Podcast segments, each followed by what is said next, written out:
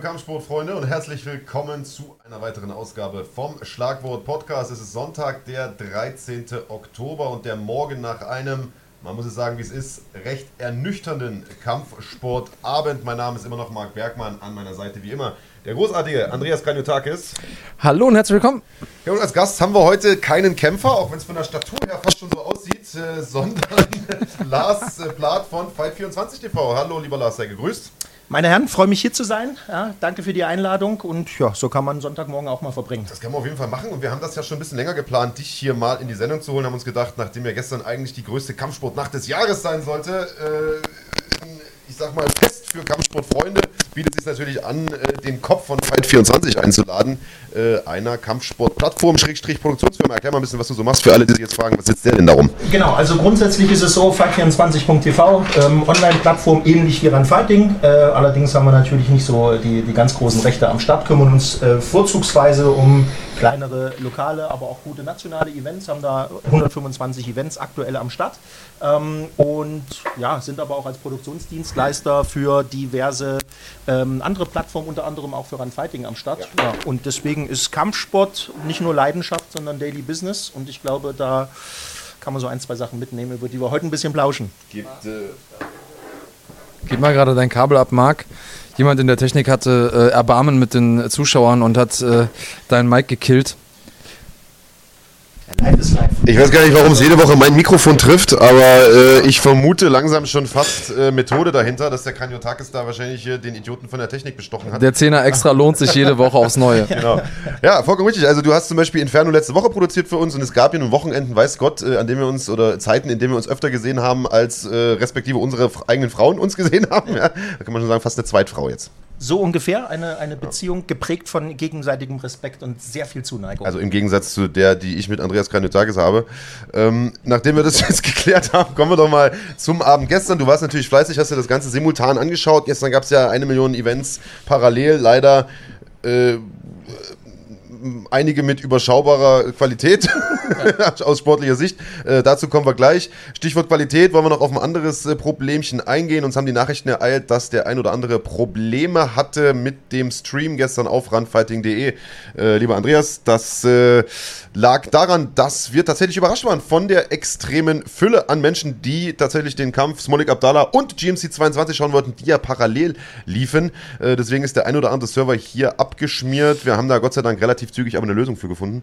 Ja, also so wie ich mir das habe erklären lassen, ich bin ja technisch auch äh, mehr als nur ein Laie, ist es gar nicht so, dass wir überrascht waren, sondern unsere Leute, denen wir das sozusagen in Auftrag gegeben haben, mehrfach abgeklärt haben, ob wirklich auch alle Server dem Ansturm ähm, gewachsen sind.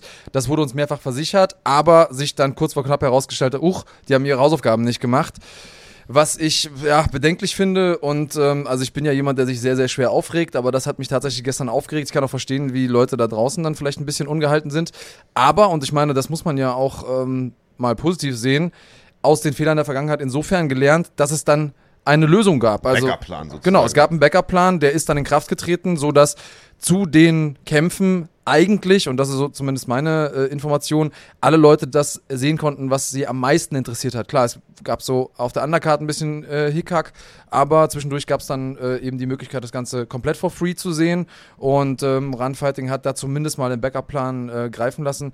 Äh, also mir wurde gesagt, und vielleicht kennst du dich ein bisschen besser aus, oder mit Sicherheit kennst du dich besser aus als ich, Lars, ähm, du bist ja im Streaming-Business zu Hause. Es gibt wohl einmal sozusagen ein Backend, wo die Leute sich anmelden müssen und so weiter und so fort, und einmal ein Streaming-Provider. Äh, das Streaming hat funktioniert, nur das Backend, weil sich alle gleichzeitig angemeldet haben, hat irgendwie den Geist aufgegeben. Auch da war eigentlich äh, ursprünglich mal, waren wir drauf eingestellt, aber wie gesagt, da haben die entsprechenden Techniker nicht die Hausaufgaben gemacht. Ähm, kannst du da ein bisschen das mit Leben füllen? Äh, ja, also grundsätzlich wird mir wahrscheinlich jetzt gleich bei meinen Ausführungen der ein oder andere ITler noch ein paar hinter die Löffel geben. Aber wenn wir es vielleicht einfach mal gar nicht so auf dieses Technische beschränken, sondern einfach einen griffigen Vergleich finden. Stell dir vor, wir machen eine Grillparty und sagen, hey komm, äh, wir grillen so geile Würstel, ähm, wir machen dann ein Business draus. Und wenn du einmal in Deutschland ein Business anmelden möchtest, äh, dann wird der Amtsschimmel ja, und dann hast du direkt Bock auf Pferdewurst. Heißt also, du hast diverse Auflagen. Wir reden über Altersverifikation, wir reden über einen Login-Prozess, der durchlaufen muss, etc. Stellen wir uns also vor, wir haben hinten im Garten den Grill aufgebaut, von mir aus drei oder vier Grills da stehen für den Ansturm und vorne steht die Security. Und jetzt passiert natürlich Folgendes, plötzlich wollen alle äh, zu der Stoßzeit kommen. Die Security kommt gar nicht mehr hinterher. Das ist der Login-Server, der halt gestern nicht funktioniert hat. Die, die drin waren, die haben ganz normal den Stream gesehen. Die, die rein wollten, die kamen nicht drauf. Login-Server macht zu, danach ist Feierabend. Und jetzt passiert aber folgendes: Es staut sich quasi vorne bei der Security. Jetzt versuchen die übers Fenster einzusteigen, rufen noch einen Kumpel an und sagen: Du komm mal schnell vorbei. Ich komme hier nicht rein, vielleicht hilfst du mir. Und damit entsteht ja dieses, also entsteht so ein Nadelöhr, an dem sich das alles aufstaut. Und das wird dann immer schlimmer. Jeder versucht noch auf einem Zweitgerät einen Browser zu wechseln. Du kriegst immer mehr Anfragen. Das ist ein sich selbst verstärkendes System. Und am Ende macht der Server einfach nur noch die Hände hoch. Es war gestern so, sechs Stunden vorher gab es nochmal auch von Runfighting den freundlichen Hinweis, meldet euch jetzt schon an, durchlauft den Registrierungsprozess. Weil klar war, dass für diesen Kampf Smolik Abdallah äh, Runfighting Leute erreichen wird, die bislang noch keinen Account bei Runfighting hatten. Das war klar. Es kam dann nochmal dieses Thema irgendwie, äh, als dann ich sag's mal so, die Kacke am Dampfen war, dieses Bitte hört auf zu versuchen, euch einzuloggen. Geht auf die anderen Bereiche, ja, weil dort könnt ihr diesen Stream sehen. Und dann kommt eben das, was viele halt nicht verstehen. Die sagen dann, hey, auf diesem illegalen Stream, ja, klar, der nebendran, der macht einfach seine Tür auf, der hat keine Security, der muss auch keine Brandschutzbestimmungen einhalten, der macht einfach nur die Tür auf und sagt, hinten steht der Grill, bedient euch dran. Deswegen funktionieren illegale Streams, weil sie diese Restriktionen gar nicht haben. Und das ist halt das, was es so schwierig macht. Gestern war auch, Waipu hat funktioniert, funktioniert, also auch Z2 hat wohl funktioniert, also Plattformen, auf denen Runfighting zu Hause ist, auch da hat es funktioniert, weil die eben auch im Daily Business, die haben so viel Traffic jeden Tag, dass die bereits auf diese Peaks eingestellt sind. Ja, bei Runfighting war es dann tatsächlich gestern leider der, der Login-Server. Äh, mein Mitgefühl ist da sicher. Ich habe oft genug auch mit Fight24 Streams angeboten, wo ich Blut und Wasser geschwitzt habe, weil gerade einer mal irgendwie bei unserem WLAN-Router einen Stecker gezogen hat oder einfach mal äh, sich noch 100 andere in dieses WLAN-Netzwerk eingeloggt äh, hat. Ich kann jeden verstehen, der sagt, Freunde, 2019 kriegt ihr mal das mit den Streams hin aber es ist A, weitaus komplexer, ja, und äh, trotzdem finde ich irgendwie, äh, gab es gestern wirklich eine gute Backup-Option, das relativ zügig dann auf ran.de umgeschaltet wurde, ja, für euch, also für Runfighting dann in dem Sinne bitter, aber grundsätzlich stand dann für die meisten, so wie ich es mitbekommen habe, dieser Kampf zur Verfügung. Ob es das dann wert war, die ganze Aufregung, kommen wir gleich noch zu. Wollte ich, wollte ich gerade sagen, denn äh, wie es dann immer so ist, wenn du schon kein Glück hast, dann kommt irgendwann auch noch Pech dazu und äh, genau das haben wir gestern erlebt. Äh, der Kampf, auf den alle gewartet haben, auf den sich alle gefreut haben, der dafür gesorgt hat, dass die Server hier sozusagen zusammenbrechen, der ist dann am Ende auch, also ich formuliere es jetzt mal ganz, ganz vorsichtig, hinter den Erwartungen zurückgeblieben, oder? Ja, das ist wirklich sehr vorsichtig. ähm, also jeder, der heute Morgen irgendwie einen Browser aufgemacht hat oder Social Media, der hat weitaus weniger vorsichtige Kommentare gelesen. Man muss ja sagen, manche Leute sind auch tatsächlich sehr kreativ und das ein oder andere musste, Mal musste ich schmunzeln es war insgesamt schon eine sehr, sehr bittere Geschichte. Also das äh, vor allen Dingen eben, weil der Hype so groß war, weil da so viel vorwegging. Ähm, sehr schade. Wollen wir mal ganz, ganz vorne anfangen? Würde ich sagen. Also vielleicht, oder wir fangen vielleicht erstmal hinten an, für alle, die den Kampf noch nicht gesehen haben, das Ergebnis vielleicht mal vorweg. Michael Smolik hat das Duell, das Hassduell, das seit zweieinhalb Jahren aufgebaut wurde, geteilt nach Punkten gewonnen. Äh, also das schon mal aus dem Weg. Und jetzt fangen wir mal von vorne an, genauso sieht's aus. Ähm, es ist nicht die Schlacht geworden, auf die viele gehofft haben, nach diesem langen, hitzigen Build-up, den es gab.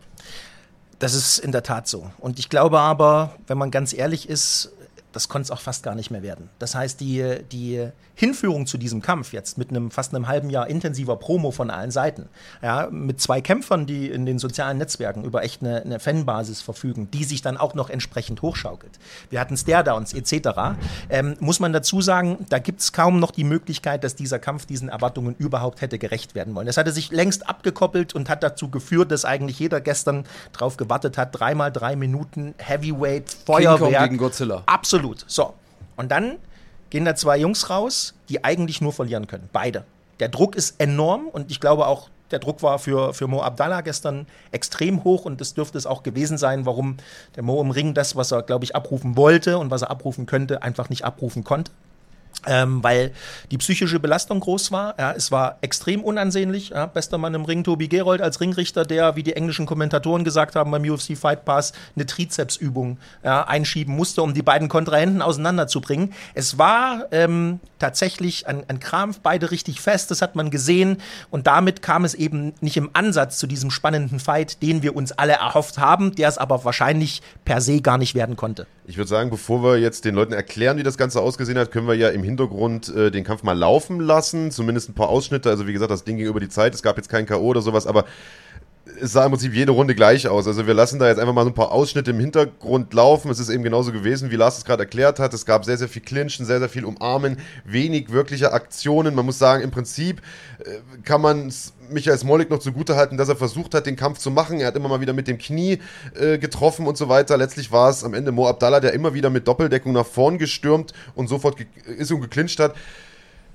Ich gebe dir natürlich recht, da ist eine Menge Druck aufgebaut worden. Das kann dazu führen, dass Kämpfe nicht so spektakulär sind, wie man sie erwartet. Aber man kann von einem Profi-Schwergewicht Druck hin oder her auch erwarten, dass er zumindest ein paar Hände schlägt, bevor er clincht, immer wieder clincht. Und wir sehen die Szenen hier im Hintergrund. Also das, was ihr hier seht, war im Prinzip der komplette Kampf über neun Minuten. Ja, ich äh, will das so ein bisschen relativieren, was du gesagt hast. Ich fand ehrlich gesagt, dass äh, Smolik das, was ihm geboten wurde, so gut es ging, genutzt hat. Also, was man ihm vorwerfen kann, ist, dass er irgendwann in der dritten Runde wirklich müde aussah. Äh, aber auch das, ja, das ist halt ein Kampf und da ist man halt irgendwann müde. Er hat trotzdem seine Leistung abgerufen oder es zumindest mal versucht. Ähm, Abdallah hat insofern den Kampf blockiert, dass er wirklich immer einfach nur mit der Doppeldeckung nach vorne gelaufen ist und das ich sag mal, Interessante daran oder den Fehler, den er dabei gemacht hat, ist, dass er einfach wirklich gelaufen ist. Also er ist einfach mit den Füßen immer weiter nach vorne. Er ist nicht in Kampfstellung schrittweise nach vorne, sodass er dann auf dem Weg nach drinnen gefährlich gewesen wäre.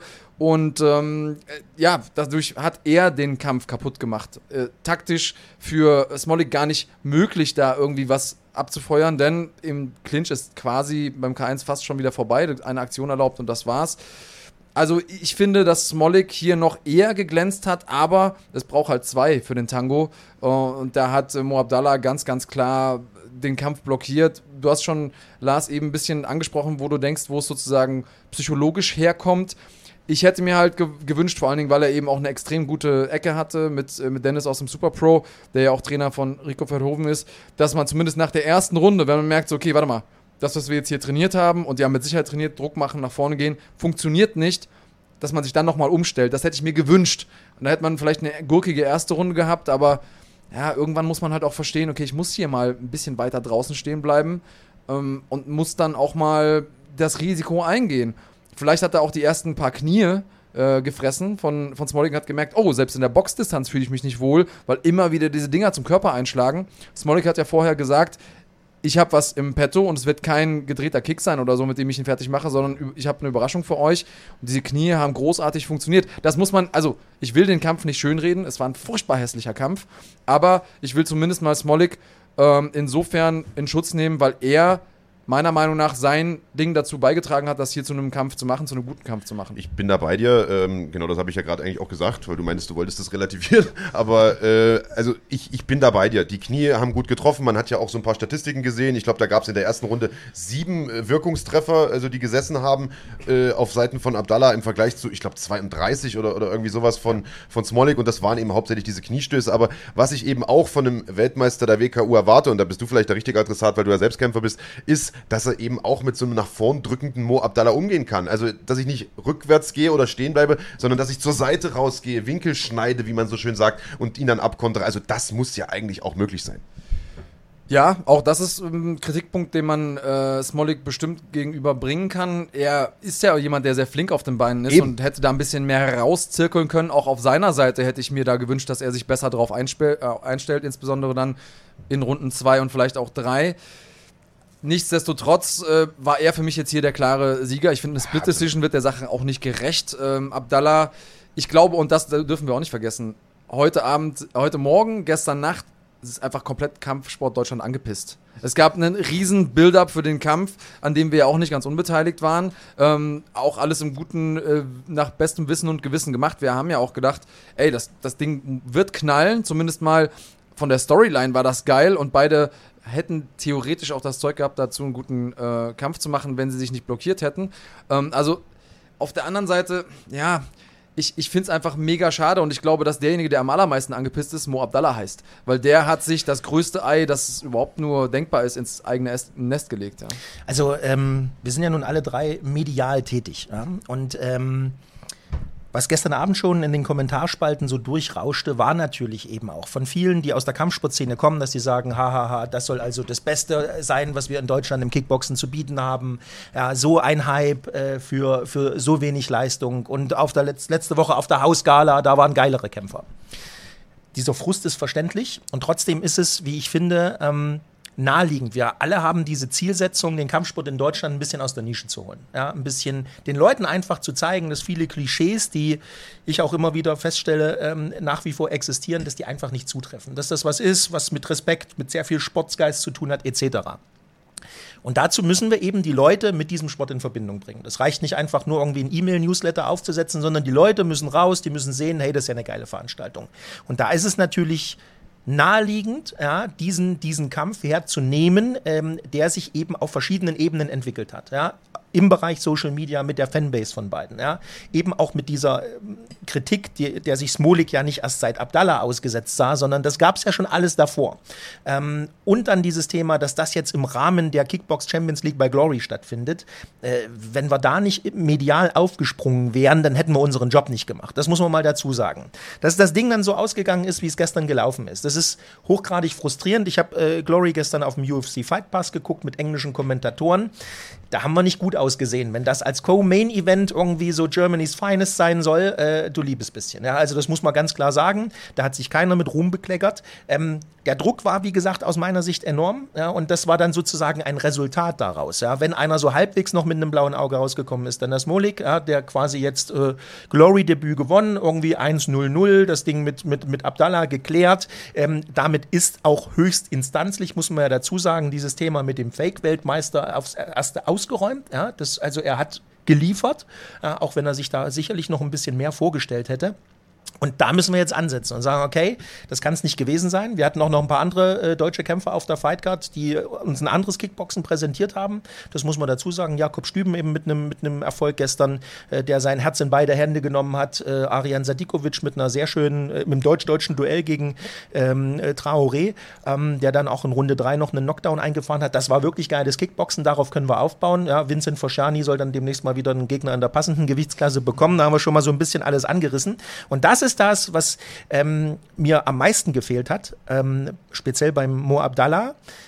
Unabhängig davon, dass er natürlich davon ausgehen musste, wir alle wissen irgendwie, Smolik kommt aus dem Taekwondo, der tritt wie ein Pferd, irgendwie Drehkicks, schnelle Kicks etc. Er hat versucht irgendwie das gar nicht erst zuzulassen, ja, weil das sieht echt blöd aus, kriegst du da so einen Bodykick ab etc. Also versucht er die Distanz zu verkürzen, ran, ranzukommen und dann irgendwie mit dem Boxen zu arbeiten.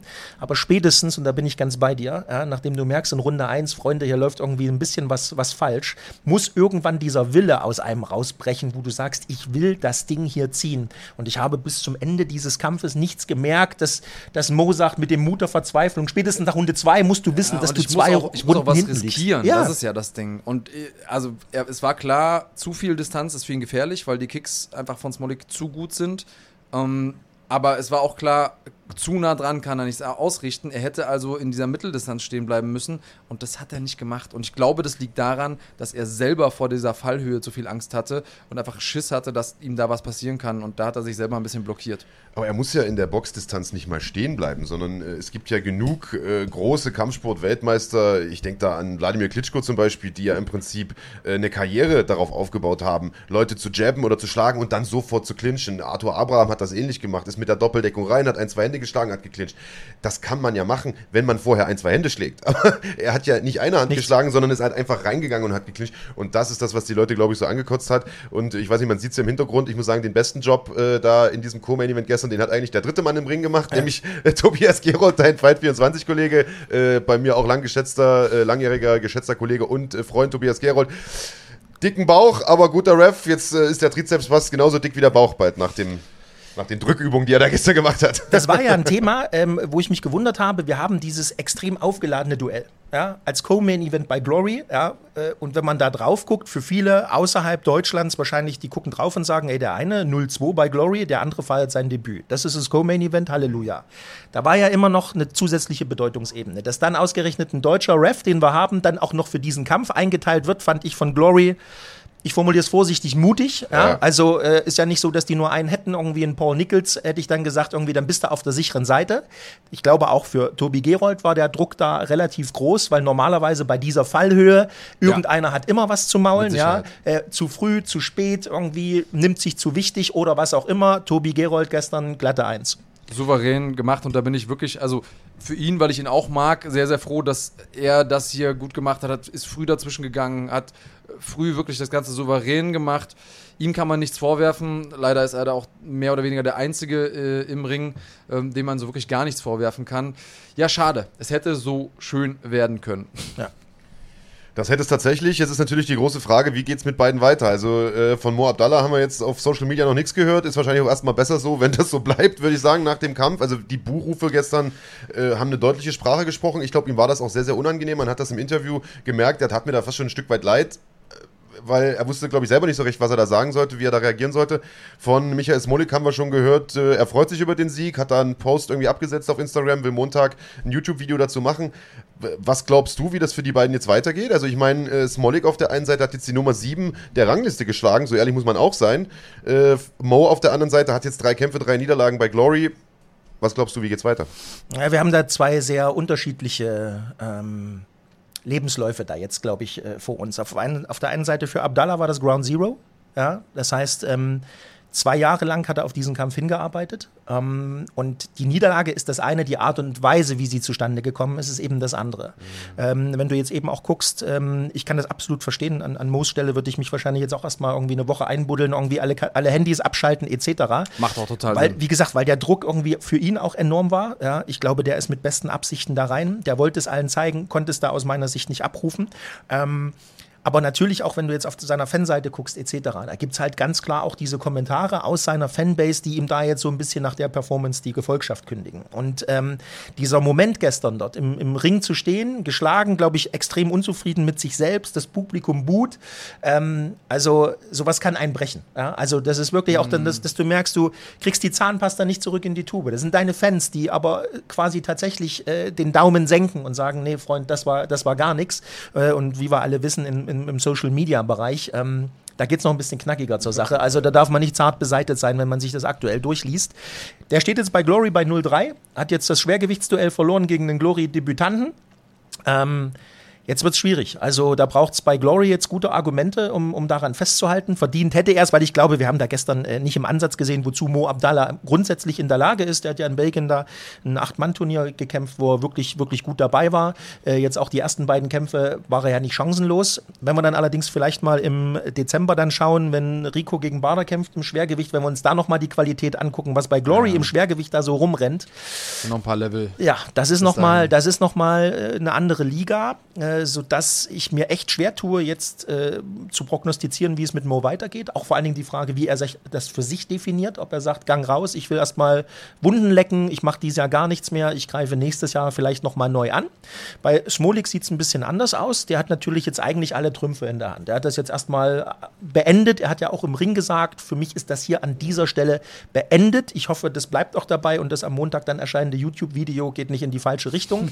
ähm, sie haben im Ring ein, ein Stück weit versucht, das Ganze zu befrieden, ähm, auch mit einer gewissen Größe. Ich war da sehr gespannt, wie der eine sich dem anderen gegenüber verhält. Erstmal gab es gar keinen Blickkontakt. Irgendwie Smolik hat so quasi erstmal so für sich im Tunnel da noch so ein bisschen gefeiert. Äh, hinterher dann diese versöhnliche Geste, die für den einen oder anderen mit dieser zweijährigen Vorgeschichte, mit diesem Hassduell natürlich dann sehr befremdlich wirkt. Da wo dann die Fragen hochkommen irgendwie, jetzt haben war sie sich das abgesprochen. Jetzt ja. haben sie sich plötzlich lieb, war das alles nur Promo? Ja, wo ich mm. sage, dieses, was für uns eben auch so wichtig ist, dass das Bestandteil dieses Sports ist, diese Respektsgeste, ja, dieses sich an die Regeln des Sports halten. Für mich war das wichtig, für mich wäre das auch ein guter Schlusspunkt. Mm. Bei Smolik bin ich jetzt gespannt, ähm, ob er tatsächlich da weitermacht, ob er vielleicht eine ganz neue Herausforderung sucht. Der eine oder andere hat schon äh, verlauten lassen, Mensch, äh, so vom Geklinsche her, vielleicht wäre MMA auch was für ihn. Ja, ähm, vielleicht äh, können wir den mal zu, zu GMC rüberschicken. Ja, äh, wäre auch mal eine spannende Geschichte, denn von der Beweglichkeit her, Gewichtsklasse, Beweglichkeit, sein Stand-up kombiniert vielleicht mit einem guten Ground-Game, das könnte einer sein, der auf dem zweiten Bildungsweg im MMA ein bisschen aufräumt, aber äh, Andreas, da bist du. Der trainiert schon ein bisschen länger auch Grappling. Also ich weiß, dass der am Boden ein bisschen was kann, auch mit keinen unbekannten Leuten trainiert. Also vielleicht sieht man Moab da, äh, Michael Smolik ja tatsächlich mal äh, irgendwann bei GMC. Was ist dein Fazit nach der Veranstaltung? Ähm, ich bin auch der Meinung, dass das jetzt so ein Moment ist, in dem äh, Mo Abdallah an einem Scheideweg steht. Äh, eine Niederlage ist immer ein Moment, wo ein Kämpfer zumindest zu einem, auch wenn es nur für ein paar Sekunden ist, drüber nachdenkt, so, fuck, warum mache ich die Scheiße überhaupt? Äh, vor allen Dingen, wenn viel auf dem Spiel stand, vor allen Dingen, wenn man weiß, okay, hier, hier ging es wirklich um, und es war ja so ein Hop- oder Top-Kampf. Es war klar, der Sieger, der wird weiter nach oben steigen, der Verlierer, der wird fallen. Ich frage mich gerade, ob es schlimmer gewesen wäre für Mo Abdallah, wenn der ausgenockt worden wäre. Mit so einem Tornado-Kick, zack, einmal auf die Bretter geschickt worden in der zweiten Runde nach einem geilen Kampf. In einem Ich- wilden Schlagabtausch. Genau. ich weiß nicht, ob das äh, nicht für seine Aktien besser gewesen wäre, als das, was, was hier passiert ist. Also ich glaube, dass Frage. das hier charakterlich für ihn eine große Probe sein wird, menschlich und als Kämpfer. Und ich glaube, dass je nachdem, wie er damit umgeht, wird auch bestimmen, wie es für ihn weitergeht. Ich würde es ihm jetzt gar nicht, also ich glaube, dass er jetzt so ein bisschen die Geister, die ich rief, äh, vor Augen hat. Also er wollte ja dieses Ding und man hat auch während des Beefs irgendwann das Gefühl gehabt, dass beide sich nicht mehr wohlfühlen mit diesem Beef. Und deswegen waren die auch so froh, nach dem Kampf das Ding zu beenden. Aber es, also, die haben sich nicht wohlgefühlt, es war nicht mehr authentisch im Sinne von, das ist das, was ich wollte, genauso habe ich es mir vorgestellt, sondern Mo Abdallah hat da was losgetreten und wurde dann mit dieser Lawine mitgerissen und von seiner eigenen Lawine so ein bisschen erdrückt. Und das, äh, ja, das Ergebnis war überhaupt nicht schön. Also ich glaube, du triffst den Nagel auf den Kopf und wir haben hier gerade auch die beiden gesehen. Bei der Urteilsverkündung äh, sehen jetzt auch nochmal die Gesichter von Michael Smolik und von Mo Abdallah hier im Hintergrund und ich glaube, man kann diesen Gesichtern kollektiv ablesen, die sind froh, dass es vorbei ist. Ja. Die sind, glaube ich, beide froh, dass es vorbei ist. Äh, ich glaube, Kampfsport Deutschland auch. Ähm, aber ich finde, auch du hast eine wichtige Sache gesagt. Glory 69 war nichtsdestotrotz eine sehr, sehr spannende Veranstaltung. Es gab einen tollen Hauptkampf, es gab ein super Vorprogramm. Äh, das Ganze könnt ihr euch nochmal real life anschauen auf runfighting.de. Natürlich auch den Kampf äh, Smolik gegen Abdallah, auch wenn ihr wahrscheinlich die meisten mag. nicht, nicht nochmal gucken wollen. Aber ähm, das Ganze gibt es noch äh, ja, äh, auf Abruf dort zu sehen. Und es war nicht die einzige große Veranstaltung gestern. Äh, wie gesagt, das Ganze war geteased als große Kampfsportnacht parallel zu, Gym, äh, zu Glory 69 in Düsseldorf lief GMC 22 in Hamburg. Äh, da mit zwei großen Titelkämpfen. Auch da nehmen wir vielleicht die Ergebnisse mal vorweg, bevor wir ein bisschen en Detail gehen sozusagen. Dimitar Kostov, Fliegengewichtschampion, hat seinen Gürtel zum ersten Mal verteidigt nach zwei Jahren Abstinenz, wieder zurück bei GMC und hat, ich glaube, das kann man äh, mit Fug und Recht sagen, den besten Kampf des Abends gemacht. Eine spektakuläre äh, Geschichte, schauen wir auch gleich nochmal rein. Und im Hauptkampf hat Saba Bolagi Ömer Solmas entthront in einer sehr, sehr dominanten, sehr, sehr beeindruckenden, nicht ganz so spektakulären oder nicht ganz so zuschauerfreundlichen Art und Weise. So, das muss man auch sagen, hat den Kampf, wie eigentlich zu erwarten war, ringerisch dominiert über fünf Runden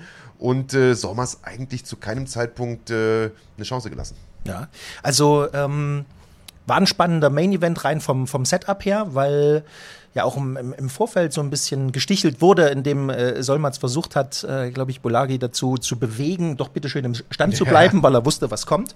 Äh, für Solmaz war es die erste Titelverteidigung, dazu noch äh, im Heimspiel sozusagen. Auch das, wie gesagt, äh, mit einem gewissen Druck verbunden. Ähm, Erstaunlich fand ich dann, wie souverän Bolagi das runtergerockt hat und der dann ja hinterher sogar noch die äh, ja, so viel Potenzial gesehen hat, dass es ja erstmal den Daumen nach unten gab. Er war ja mit irgendwas nicht zufrieden. Ähm, es ist, du hast es angesprochen, vielleicht nicht immer das Attraktivste, wenn tatsächlich einer seine unbestreitbaren ringerischen Qualitäten ausspielt. Aber ich meine, das wussten wir vorher. Und das wusste auch ein Ömer Solmatz. Das heißt, sich darauf vorzubereiten, auf Takedown, Defense etc. und versuchen, das irgendwie im Stand zu halten. Ähm, das waren die Hausaufgaben. Und äh, wenn es dann eben trotzdem so ist, dass äh, Bolagi derartig dominiert, es gab einen äh, Punktrichter, der da also sage und schreibe zwei Runden für Solmatz gesehen hat. Komplett unverständlich. Wo, wo, woher auch immer die kamen. Ähm, das war fünf Runden Dominanz äh, auf einem sehr hohen Niveau. Also äh, für, für Fans, ja, hat mich abgeholt. War was, war was für Liebhaber. Ich glaube, das ist genau das, trifft den Nagel auf den Kopf. Also ich glaube, dass jemand, der ein Hardcore-Fan ist, der ein MMA-Fan ist, der auch die Details des Sports versteht, der genau weiß, wie wichtig sind Positionen, wie schwer ist es, Positionen zu wechseln und so weiter, der wird das respektieren, der wird diesen Kampf auch gut gefunden haben. Ich fand den Kampf super, ich fand es war eine absolut tolle Leistung von Saba Bolagi. Ich glaube, äh, da kann ich für dich mitsprechen. Ich glaube aber, dass die Casual-Fans, die du zum Beispiel auch in der Übertragung auf Pro Max abholen möchtest, die also äh, vielleicht nicht so viel Ahnung haben von MMA, die vielleicht Khabib und Connor kennen und, und vielleicht mal was von Brock Lesnar gehört haben, aber die ansonsten nicht ganz so viel wissen äh, vom Sport, dass du die damit, glaube ich, nicht abgeholt hast gestern. Was ein bisschen schade ist, weil ähm, es war ja eigentlich so geplant, dass wir auf Pro Max ab 0 Uhr irgendwie, das hast du, ey, Abdallah gegen Smolik und danach dann noch dieses Ding hier, einer der besten Kämpfer aller Zeiten und dann äh, wird das 25 Minuten Ring, ist ein bisschen schade. Ich persönlich ziehe meinen Hut vor Sabah Bolagi, ähm, hätte mir aber doch ein bisschen mehr Action gewünscht, einfach um den Sport ein bisschen, du hast es vorhin genannt, aus der Nische noch weiter rauszuholen. Wir haben ja die Chance jetzt mittlerweile, mit GMC im Free TV uns zu präsentieren. Mit uns meine ich unseren Sport. Und das ist ja eine Chance, auf die wir lange gewartet haben.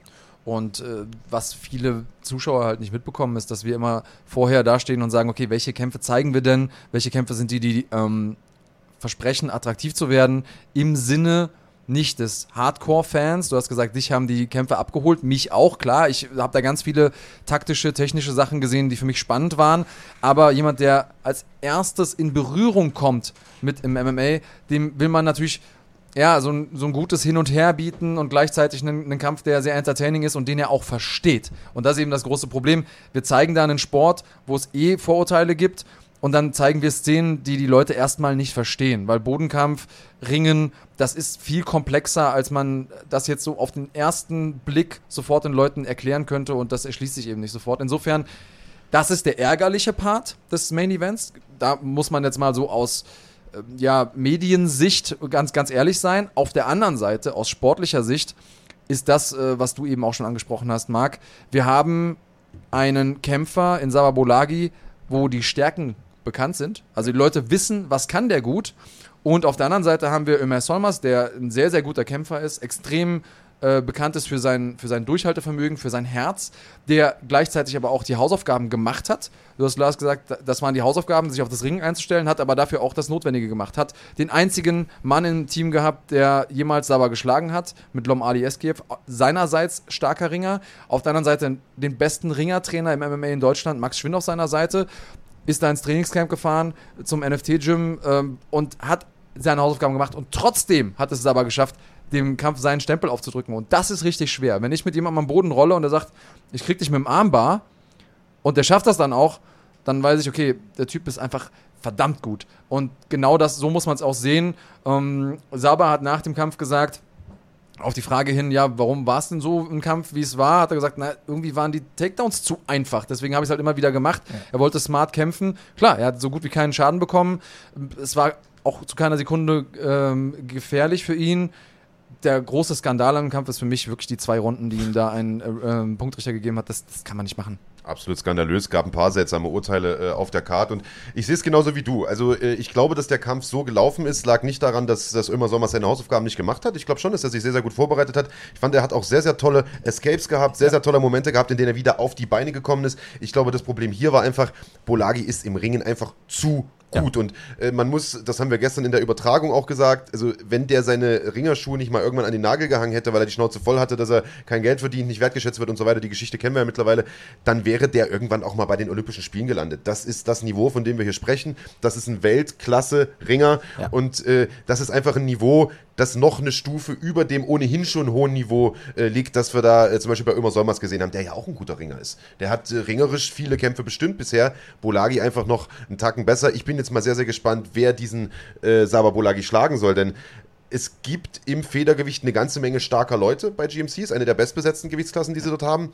Aber ich wüsste nicht, wer dem beikommen soll. Also äh, ich stelle die Frage jetzt einfach mal in den Raum, vielleicht auch an euch. Ihr könnt ja mal so ein paar Traum-Matchups da reinschreiben. Wir haben gestern zum Beispiel einen Sascha Sharma gesehen, der mit einer ganz ähnlichen Strategie Mohamed Trabelsi äh, geschlagen hat. Ja. Äh, auch drei Runden neutralisiert hat mit Ringen auch nicht die spektakulärste Stil, aber ein Stil, der dem von Bolagi ganz ähnlich war. Es gehört ja zum MMA dazu, dass es eines dieser, dieser klassischen Geschichten ist, Striker gegen Grappler. Also dieses klassische Thema, einer, der geil im Stand-up ballern kann und einer, der äh, am Boden eine Granate ist. Ähm, wenn es optimal läuft, kriegst du irgendwas Spektakuläres so Richtung McGregor gegen Aldo. Ja, das kann auch mal so laufen, ja, so ein Duell.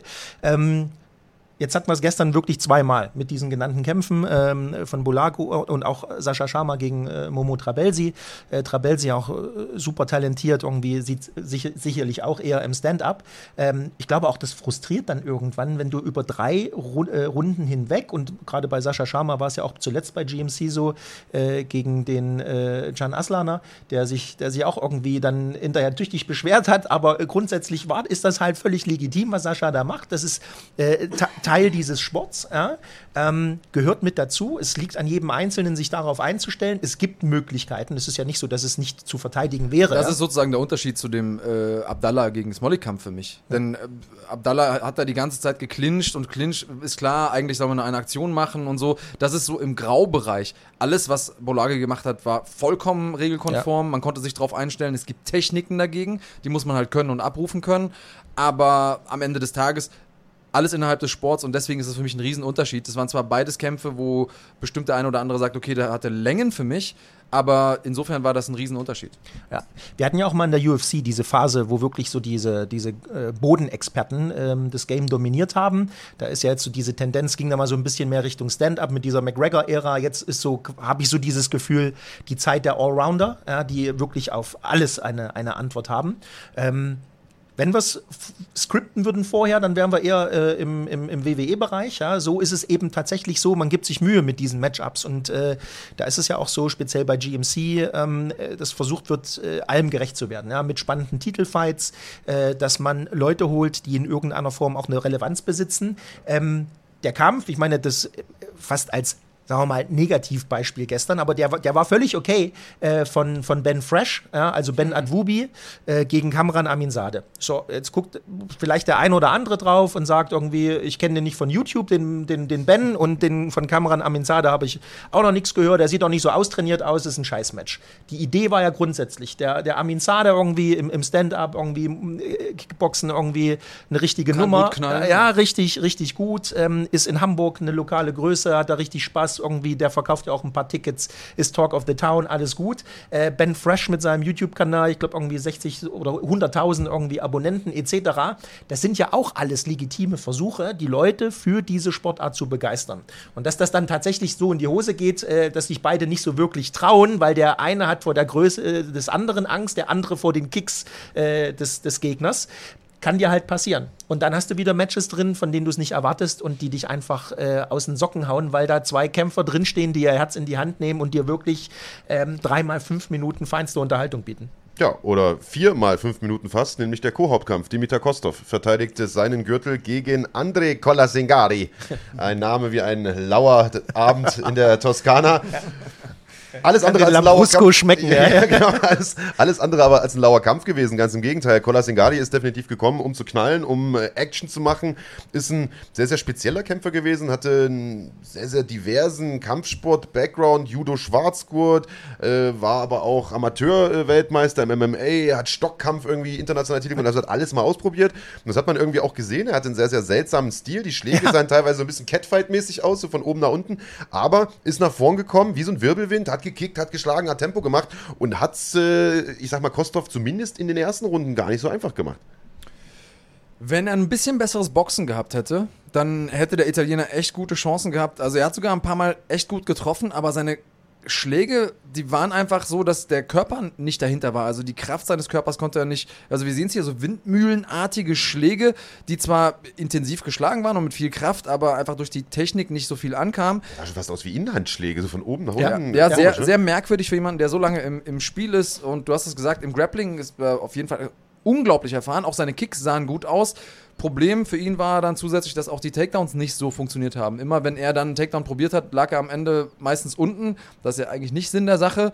Aber er kam auf jeden Fall, um zu kämpfen. Kostov äh, hat hier mich auch beeindruckt, weil er hat hier wirklich einen sehr unbequemen Gegner geschlagen. Ähm, war zu, aus Hamburger Sicht auf jeden Fall äh, was Gutes. Und die hatten ja gestern nicht unbedingt so viel zu lachen. Fand ich einen guten Kampf. Hat mir gefallen. Also äh, war, war zwar auch die kleinen Jungs, da hat man immer so ein bisschen Angst, so, uh, ja, wenn, wenn die sich jetzt zu viel bewegen, dann passiert zu wenig. War geil. Ja. Also ich fand, ähm, wenn du im MMA-Lexikon nachschlägst unter unorthodox, da kriegst du ein Foto von dem Italiener. Also da war alles irgendwie so von der, von der Physiognomie her irgendwie ja, so ein Riesenkopf und dann so leicht nach vorne gebückt. Also alles ganz, ganz eigenartig. Dann auch die Art und Weise, wie er den Kampf angegangen ist, glaube ich auch so eine Überraschung dann für Kostov, der sich erstmal äh, quasi da ein bisschen einstellen musste. Und ähm, was mich dann aber überrascht hat, dass der, nachdem er ja auch im Kommentar mehrfach angemerkt hatte, Freunde irgendwie, das ist ein Championship-Fight, fünf Runden und der pumpt wie ein Maikäfer schon in Runde In zwei. der zweiten Runde schon, ja. Das der dann hinten plötzlich äh, so eine, in Runde 4 plötzlich so eine Explosion rausholt, ähm, auf die äh, der Kollege dann einfach nicht mehr vorbereitet war. Und dann hat er eben auch die Qualität, diese eine Situation für sich zu nutzen und den Sack zuzumachen. Also das, muss ich sagen, hat mich schon beeindruckt.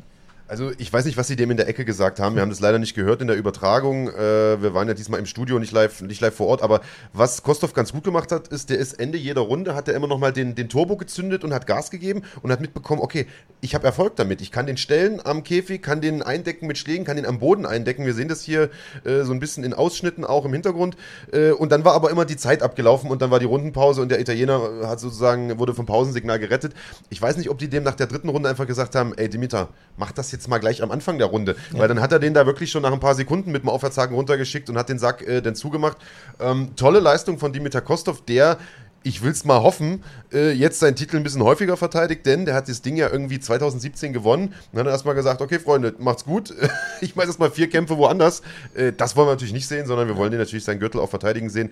In einer Gewichtsklasse, die äh, ja ein bisschen stiefmütterlich aktuell noch behandelt wird.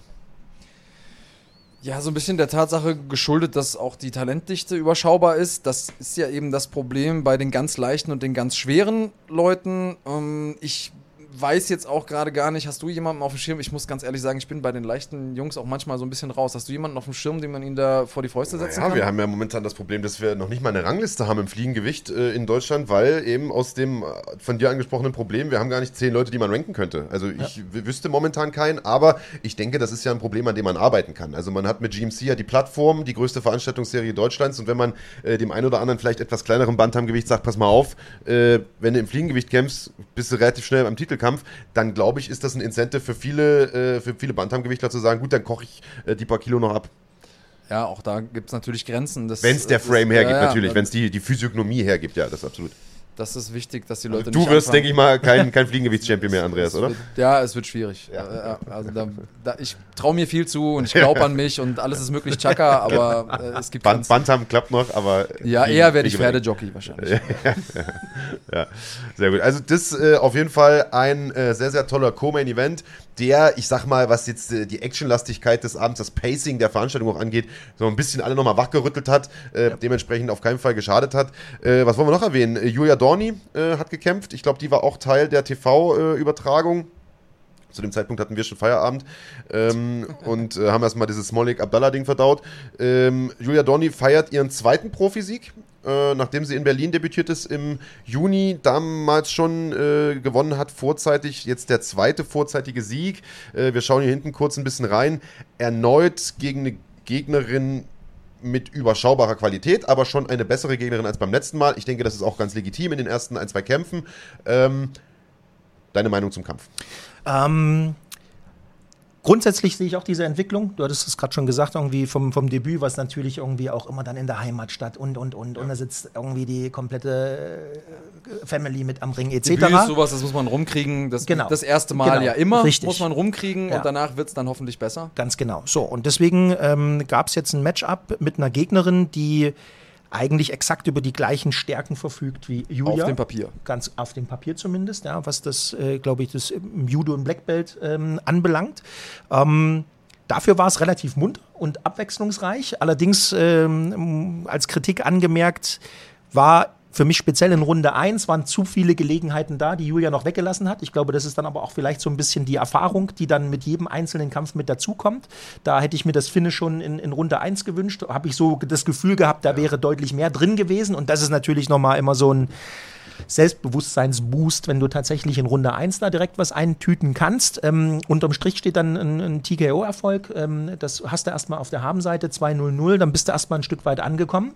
Ähm, ich glaube, wenn die, wenn die Entwicklungskurve weiter so linear anläuft und vor allen Dingen, das ist so mein Eindruck, die Entschlossenheit, im, äh, wenn es an die Punches geht, wenn da noch ein bisschen ja. was kommt, äh, dann äh, ist das durchaus interessant im Auge zu behalten. Also ich habe mir es anders gewünscht als du tatsächlich. Ich habe mir nicht gewünscht, dass Julia da reingeht und ein schnelles Finish macht. Ganz im Gegenteil. Ich habe mir gewünscht, dass sie mehr Cage-Erfahrung bekommt und habe eigentlich auch gedacht, okay, erste Runde, bisschen überrascht, dass dieser Judo-Outside-Trip so einfach geklappt hat, aber in Ordnung, nimmst du, wenn du bekommen kannst. Auch da, es werden ja Automatismen abgerufen.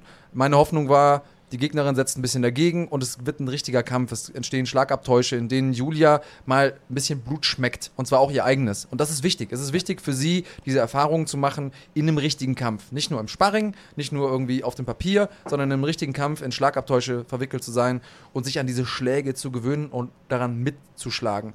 Auf der anderen Seite habe ich nach der ersten Runde gedacht, okay, warte mal, jetzt hat sie hier die erste Runde dominiert, sie hat die Gegnerin ein bisschen müde gemacht, es ist ja einfach unglaublich anstrengend, von unten dagegen zu kämpfen und ähm, hat jetzt in der zweiten Runde die Möglichkeit, gegen eine ermüdete Gegnerin ihr Striking auszuprobieren. Und das war so ein bisschen für mich der Moment, äh, wo ich Sorgenfalten bekommen habe auf dem Gesicht, denn auch am Anfang der zweiten Runde, die Gegnerin ist sichtlich ermüdet, war langsamer als Julia Dorni und trotzdem hat Julia ja, Schläge eingesteckt, die sie meiner Meinung nach hätte vermeiden können. Insbesondere immer die rechte, das war eigentlich die einzige wirkliche Waffe, die ihre Gegnerin hatte. Ähm, und äh, Julia hat dann natürlich alles richtig gemacht und sie hat auch diesen Kampf gewonnen. Ich glaube, wir sind also ich persönlich, ich mag Julia sehr gerne und äh, irgendwie, wir hatten sie ja auch zu Gast bei uns im Podcast, es verbindet mich was mit ihr und ich wünsche ihr einfach das Beste und genau deswegen bin ich zu ihr wahrscheinlich äh, strenger als jetzt zu, zu anderen äh, Kämpferinnen oder Kämpfern da draußen, aber ich hätte mir einfach gewünscht, dass sie da noch ein bisschen mehr gesagt hätte, okay, ich beiß, beiß jetzt auf meinen Mundschutz, ich versuche jetzt mich hier mal auszutesten in dem Bereich, wo es mir besonders schwer fällt weil ich habe ja schon eine gute äh, Runde im Rücken, meine Gegnerin ist ermüdet. Ähm, klar macht sie alles richtig. Natürlich schaukelt sie den Sieg mit nach Hause und es war auch erst ihr zweiter Profikampf, da muss man auch die Kirche im Dorf lassen, aber da hätte ich mir einfach ein bisschen mehr gewünscht. Ja, also ich würde es so unterschreiben, ich bin da eigentlich ganz bei Lars. Also das, was Julia gut kann, das hat sie auch hervorragend gemacht. Das Positioning war super, die Judo-Würfe waren super, äh, die Kontrolle am Boden war absolut hervorragend. Da hat die Gegnerin keinen Stich gesehen. Äh, ich sehe es aber genauso wie du. Ich hätte mir einfach ein bisschen mehr Dampf in den Schlägen äh, gewünscht. Das war wirklich ein bisschen, also selbst für 65 Kilo Frauen kann man ein bisschen härter zulangen. Ich weiß nicht, ob sie vielleicht Probleme mit der Hand hatte oder irgendwas. Das kann natürlich auch sein, weiß ich jetzt nicht. Falls ja, dann äh, entschuldige bitte Julia. Ansonsten beim nächsten Mal einfach ein bisschen mehr reinwichsen oder äh, die Submission dann vielleicht doch das hast du ja versucht, da war sie sehr zäh, äh, die Georgierin. Ähm, ja, ein bisschen Dollar reinballern, äh, das wäre nicht verkehrt. So, der Abbruch war absolut gerechtfertigt, ja. das war halt hohes Schlagvolumen, äh, die Verteidigung der Gegnerin war nicht da, aber ich sag mal, aufgrund von Schlaghärte hätte man da jetzt nicht abbrechen müssen. Von daher äh, gern äh, beim nächsten Mal äh, ein bisschen mehr Feuer, gern auch eine etwas stärkere Gegner, das war eine sehr, sehr souveräne Leistung. Ich glaube, du kannst dich jetzt schon auf der nächsten äh, Stufe ja. mit jemandem messen. Da bin ich äh, fest davon ähm, überzeugt. Machen wir da also auch einen Haken dran. Zweiter Profisieg für Julia Dorni. Dann denke ich mal, fehlt eigentlich auf dieser ja, etwas kuriosen GMC-Card nur noch ein einziger Kampf, auf den wir mal eingehen sollten. Einen der kuriosesten Kämpfe den ich in meinem Leben je gesehen habe, muss man ganz ehrlich sagen. Also Lom Ali Hutayev, äh, halb Schwergewichtstalent aus Hamburg, äh, kommt da mit sechs Kämpfen, sechs Siegen, sechs Knockouts, vier in der ersten Runde in diesen Kampf, äh, trifft auf einen kurzfristig eingesprungenen Ami, Leo Pla, der irgendwie so ein bisschen aussah wie, ich sag mal, so ein, so ein Biersäufer vom Penny, sag ich mal, jetzt vom Phänotyp her. Will nichts heißen, muss man dazu ja. sagen. Ja, wir wollen da jetzt nicht das Buch nach dem Einband beurteilen. Ähm, hat am Ende, sagen wir mal, technisch auch ähnlich viel drauf gehabt wie ein Biersäufer von Penny, hat aber definitiv oh, mehr, ein, hart, mehr, definitiv mehr eingesteckt. Dieser Mann hatte einen absoluten Eisenschädel und der musste richtig kassieren. Äh, ja, nicht nur zum Schädel. Nicht nur zum Schädel, sondern auch dahin, wo es ganz besonders weh tut bei uns Herren. Also, das war ein Kampf, in dem es gleich drei unerlaubte Aktionen gab. Also, ein Tieftritt, gefolgt von einem Knie zum Kopf am Boden, gefolgt von, äh, was war es noch? Ein Kopfstoß. Ein Kopfstoß, Kopfstoß. ja, der dann am Ende die der Nase Ende des, gebrochen genau. hat und das Ende herbeigeführt hat. Also, wir gucken uns das das hier im Hintergrund an. Äh, Lars, wie hast du den Kampf erlebt? Hast du erwartet, dass es so abläuft? Nein, nicht. nein, definitiv nicht. Es ist grundsätzlich bei solchen Matchups ja immer so dieser kurzfristig eingesprungene. Ja, der, äh, das ist so eine, so eine, ja, so eine Blackbox. Du weißt immer nie, was hast du. Kriegst du einen, der das ganze Jahr über im, im Training ist, der das abrufen kann, oder kriegst du einen, der tatsächlich gerade ja. bis eben noch vorm Supermarkt stand und sich das eine oder andere alkoholische Getränk gegönnt hat?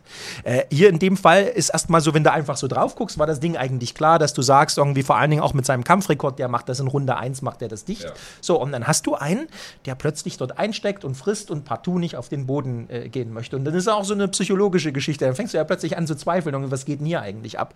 Ähm, und hinten raus muss ich dann gestehen, ich kam dann auch nicht mehr hinterher, jetzt genau zu wissen, was passiert hier eigentlich. Ja? Äh, du hast natürlich dann, das sieht dann immer martialisch aus, irgendwie mit dem Blut und dann steht das Näschen ein bisschen schief. Ja. Ähm, dann war ja noch eine ganze Weile, was ist das jetzt eigentlich? War das ein absichtlicher Kopfstoß, ein unabsichtlicher? Was wird jetzt hier eigentlich bewertet? Ähm, am Ende war ich über die Auflösung recht dankbar und dann, ich glaube, am Ende war es dann ein No-Contest, wie es dann auch gewertet wurde, ne? Vollkommen zu Recht. Also, das, um das mal chronologisch aufzuarbeiten, es gab erstmal aus dem Clinch ein Knie, das eindeutig äh, zu tief war und wo man sagen kann, okay, es war aber trotzdem aus dem Clinch und tendenziell hat er das wahrscheinlich so nicht gezielt, kann man sagen, unabsichtliche Aktion, passiert, doof gelaufen, Haken dran gemacht. Aber auch da habe ich kurz im Hinterkopf gehabt, so, okay, kann sein, dass sich Pla jetzt hier einfach mal zurückzieht und den einfachen Ausweg nimmt und sagt, aua, aua, ich kann nicht mehr. Haben wir auch schon gesehen im MMA. Es gehört viel Courage dazu, in den Cage zu äh, gehen, aber wenn man dann auch so, so eine Maschine vor sich hat und vielleicht schon den einen oder anderen Schlag bekommen hat, dann gibt es die einen oder anderen, die den einfachen Ausweg nehmen. Hat er nicht gemacht. Dann in der äh, späteren Aktion gab es eben dieses Knie zum Kopf beim nach, nach oben kommen. Äh, und da muss man sagen, das hätte man auf jeden Fall vermeiden können von Hutayev. Das war, ich weiß nicht genau, was das war. Aufregung, vielleicht im Moment einfach äh, drin gewesen. Aber wäre und das, ich glaube, da muss der Pla wirklich einen ausgeben für. Ähm, ich hoffe, Fall. das hat er nachher an der Hotelbar gemacht. Denn hätte Pla in dem Moment gesagt, aua, aua, ich kann nicht weiterkämpfen, ich bin so beeinträchtigt davon, hätte man das Ding als Disqualifikation genau. an ihn geben müssen. Und da hätte Pla auch niemanden Vorwurf machen können. Also Nein. wir haben das im Kommentar gestern zwar gesagt, Pla hat sich erst beschwert und danach dann theatralisch ein bisschen ja. rumgerollt. Also da war natürlich ein bisschen Schauspielerei bei, aber das war nichtsdestotrotz ein knallhartes Knie, ja. äh, völlig ungedeckt in die Fresse, so ehrlich muss man sein. Und wenn er da sagt, pass mal auf, Freunde, ich bin hier eine Woche oder zwei Wochen vorher eingesprungen, hab hier mega kassiert, jetzt kriege ich einen Sacktritt und das Ding, für mich ist die Messe hier gelesen, ich höre mhm. auf, hätte keiner meckern können. Nein. Hätte keiner meckern können, ja. dann wäre das ein Disqualifikationssieg gewesen für ihn. Ähm, und Hutterev hätte sich an die eigene Nase fassen müssen. Ja. So sieht's aus, hätte sich wahrscheinlich schwarz geärgert, in den Allerwertesten gebissen. So, da kommt so, jetzt, äh, glaube ich, hier gleich ist die Situation, glaube ich, mit dem Knie. Wir sehen es, also Pla richtet sich auf, ist aber noch auf den Knien uh. und da kommt das Knie. Also, also da ja. sind schon andere Leute K.O. gegangen von, muss man sagen. Also auch Nehmerfähigkeiten von äh, Leo Pla, äh, absolut Hut ab der hat sich dann relativ lange beraten mit seiner Ecke. Die Ecke hat auch immer so abgewunken. Also die wollten, glaube ich, nicht unbedingt weitermachen. Am Ende hat er sich breitschlagen lassen und das hat er, glaube ich, schon mehrfach bereut seitdem. Denn kurz danach äh, hat er eine richtige Packung bekommen. Also der hat da am Boden ein paar Dinger eingesteckt. Also da habe ich gedacht, ja, er, hat, er, hat, ein paar Dinger eingesteckt, die haben aber am Ende nicht zum äh, Kampfabbruch geführt. Ähm, auch ganz lustig, hier sehen wir den GMC-Champion im Halbschwergewicht und Mittelgewicht, Christian Eckerli, Stefan Pütz und Max Koga, die da wie so ein paar Schwuljungs sich im Publikum necken. Ne? Auch ganz nett. Also, die verstehen sich. Auch das ist MMA. Auch ja. das ist MMA. Harte Jungs, die sich, äh, die sich ein bisschen necken. Sehr schön. Also, so Grüße an die ernst, wie es im Cage zugeht, so äh, lustig und entspannt kann es außerhalb sein. Ja. Also, es gab hier dann eine große Pause. Dann hat Pla sich, wie gesagt, ein bisschen beraten. Ähm, da gab es viel hin und her ich bin froh, dass er weitergekämpft hat. Und dann aber, und da kann man jetzt tatsächlich auch wieder, wieder keinem irgendwie, äh, ja, die Schuld zuweisen, wenn wir auf der Suche nach Schuld sind, gab es einen, einen, Kopfstoß, der, ich, also es, man kann es so nicht planen, wie es passiert ist. Äh, Hutaev geht mit dem Kopf nach unten, auf dem Weg nach oben trifft er die Nase von Pla. Äh, dass das natürlich dann jetzt die dritte Aktion in irgendwie sieben Minuten Kampf sind, ist auch unglaublich unglücklich ja, ich glaube, das muss man einfach als Kuriosität abhaken. Also an Plas Stelle, glaube ich, wird es mir schwerfallen, das nicht persönlich zu nehmen. Also dann, dann, dann in Summe. Ja, ähm, am Ende bin ich ganz bei euch. Ähm, dieser Kopfstoß war auch irgendwie auch nach den Wiederholungen. Ja, das ist irgendwie eine Bewegung, die, die ist normal, die ist drin. Da ist dann wirklich Pech. Ja, die zwei Aktionen vorher wären deutlich eher dazu geeignet gewesen, dass der Plas sagt, Freunde, habt mich gern, aber war schön mit euch. Und das ist ja noch kurioser, denn nicht der Referee geht dazwischen nach dem Kopfstoß, sondern Pla winkt ab und sagt, ja. hier ist schon wieder was Illegales passiert. Und faktisch oder nach den Regeln ist es eigentlich so, der darf das gar nicht. Also muss sich zu jeder Zeit verteidigen. Und wenn er genau. selber sagt, ich kämpfe jetzt hier nicht weiter, weil da ist was Illegales passiert, der Referee hat es nicht gesehen, dann, dann muss der eigentlich Problem. weitermachen, genau. Das ist also entweder Wirbel genau, also Wirbel Submission, wenn der sagt irgendwie, ich, ich will nicht mehr, dann ist es eine, eine, eine verbale Aufgabe. Ähm, oder aber äh, er verteidigt sich nicht mehr, entzieht sich dem Kampf, dann kannst du ihn ja noch anzählen oder Punktabzug hier äh, in dem Fall geben äh, oder was auch immer. Äh, war halt wirklich eines der kuriosesten Matches, äh, die ich in letzter Zeit gesehen habe. Ja, also hoffen wir mal, dass das so das, das Highlight an Kuriositäten bleibt, was wir in den nächsten, äh, bei den nächsten GMCs so erleben werden. Ja, und hoffen wir mal, es gibt keinen Rückkampf, weil das wurde ja kurz nochmal in den Raum gestellt, ob wir den Kampf Nein. vielleicht nochmal sehen, müssen wir jetzt nicht haben. Nein, machen wir was anderes. Ja, ja. gerne. Also Lom Ali Hutayev halten wir fest, äh, ein Mann mit viel Potenzial, der aber, glaube ich, noch so ein bisschen Ringerfahrung braucht. Ich glaube auch, dass das mit dem Knie zum Kopf nicht unbedingt eine absichtliche Aktion war, Nein. sondern schon im Eifer des Gefechts passiert ist. Vielleicht hat er gedacht, der steht schon wieder. Da ist ja auch am Ende eine Zentimeter-Sache. Also ich sag mal, wenn die Knien oben sind, äh, dann ist das keine drei- oder vier Punktstellung mehr, dann ist das eine erlaubte Aktion. Ja, aber der hat noch gekniet. So hat er halt voll zwar, gekniet. Mit beiden Knien ja. und der war und, auch nicht in der äh, Aufwärtsbewegung oder so. Nee, der hat noch gekniet. Ich, ich sage ja nichts. Ist ja vollkommen richtig. Brauchen Sie unterhalten. Unerlaubte Aktion. Ich will damit nur sagen, wenn der noch ein bisschen mehr Übersicht hat, das Ganze ein bisschen ruhiger Ja, ja. angeht, ähm, dann kann aus dem, äh, glaube ich, was werden. Bilanz auf jeden Fall äh, keine verkehrte. Ist da nochmal mit einem äh, sprichwörtlichen blauen Auge davongekommen. Ja. Keine Niederlage, keine Disqualifikation. Ähm, weil da fragt ja dann auch keiner mehr nach später, ob das eine DQ war oder nicht. Da steht dann einfach eine 1 äh, an zweiter Stelle in der Bilanz. Das sieht dann erstmal doof aus, wenn du äh, vorher mit einer 6-0 da reingekommen bist. Also, Physisch, technisch, der Mann auf jeden Fall eine Gefahr für jeden in der Gewichtsklasse, keine Frage. Er braucht, äh, denke ich, noch ein bisschen die Übersicht und dann äh, ja, steht ihm eine große Zukunft bevor. Sehe ich genauso. Also, das war GMC 22. Die nächste GMC-Veranstaltung, also auch die könnt ihr euch natürlich äh, nochmal komplett auf runfighting.de anschauen im Real Life. Wie gesagt, gab ein paar sehr, sehr sehenswerte Duelle dabei. Und die nächste GMC-Veranstaltung, die wurde gestern auch schon angeteasert, nämlich GMC 23. Das gibt's am 9. November in der König Pilsener Arena in Oberhausen. Das wird die große Jahresabschlussveranstaltung mit einer ganzen Litanei an hervorragenden Matchups. Wir haben äh, gestern schon, äh, wie gesagt, ein paar Stare-Downs im Octagon gesehen oder im Cage gesehen. Wir schauen hier nochmal kurz drauf auf die Card. Der große Hauptkampf des Abends. Christian Eckerlin verteidigt seinen Mittelgewichtstitel, den er sich äh, geholt hat gegen Nihat Nasufovic, wo er mit gebrochener Hand fünf Runden lang gekämpft hat. Das muss man auch nochmal sagen. Also Hut ab, äh, Christian Eckerlin. Der trifft auf Dustin Stolzfuß, der in seinem letzten Kampf Jonas Bildstein ausgenockt hat. Ähm, sehr, sehr interessante Paarung, lieber Andreas Kranjotakis, äh, mit Beteiligung deines guten Buddies, unseres guten Buddies äh, Jonas Bildstein und äh, Christian Eckerlin, der, ich sag mal, in seinen letzten Kämpfen äh, in der Form seines Lebens äh, gewesen ist. Der hat geglänzt, anders kann man es nicht sagen. Genauso wie Dustin Stolzfuß mit Sicherheit einer der Titelkämpfe, wo selbst die größten Trolle und Hater ähm, jetzt nicht sagen können, dass da die beiden um den Titel kämpfen, die es auch wirklich verdient haben. Und ähm, ich tue mir sehr schwer zu sagen, wie der Kampf ausgeht. Ich glaube, dass ähm, Eckerlin Vor Vorteile haben sollte im Stand. Ähm, ich bin ein bisschen gespannt, wie das denn den Kampf angeht. Ob er jetzt hier nach der guten Vorstellung gegen Billstein im Stand äh, das Gefühl hat, okay, ich kann hier mithalten und ich will mich erstmal hier mit Eckerlin dort messen und mit dem knallen. Oder ob er eher einen ringerischen Ansatz wählt. Ich bin extrem gespannt, aber ja, das ist auf jeden Fall ein Kampf, wo man vorher auf Toilette gewesen sein sollte, sich das Popcorn bereitgestellt hat und äh, vielleicht Augentropfen rein, damit man nicht so oft blinzeln muss. Ja. Also sehe ich auch so, freue ich mich sehr drauf. Sehr, sehr geiles Match. Ähm, Eckerlin ja so ein bisschen immer noch äh, so, so der All-In-Typ. Ja? Also der geht da rein und dann wird geballert, da gibt es keinen Morgen. Irgendwie einer, der, der immer äh, 100% gibt. Und Stolzfuß ist für mich äh, wirklich einer von diesen, jetzt vorhin angesprochen, so diese Allrounder. Also wirklich Money in the Bank, wie es immer so schön heißt. Ähm, äh, sehr, sehr vielseitig ähm, mit, einer, mit einer guten Hand. Ja? Äh, ich glaube auch, dass äh, wenn es beim, beim Jonas äh, nicht dieses Ausrutschen gegeben hätte im Cage, äh, die er quasi ihn so hat offen werden lassen für den Schlag, dass Stolzfuß diesen Kampf ähm, trotzdem für sich entschieden hätte. Äh, für mich absolutes Highlight. Übrigens, Ausrutschen im Cage ist gut, dass du das nochmal ansprichst. Das haben wir gestern auch wieder äh, sehr, sehr häufig gehabt. Vielleicht eine Sache, die man an der Stelle nochmal sagen sollte.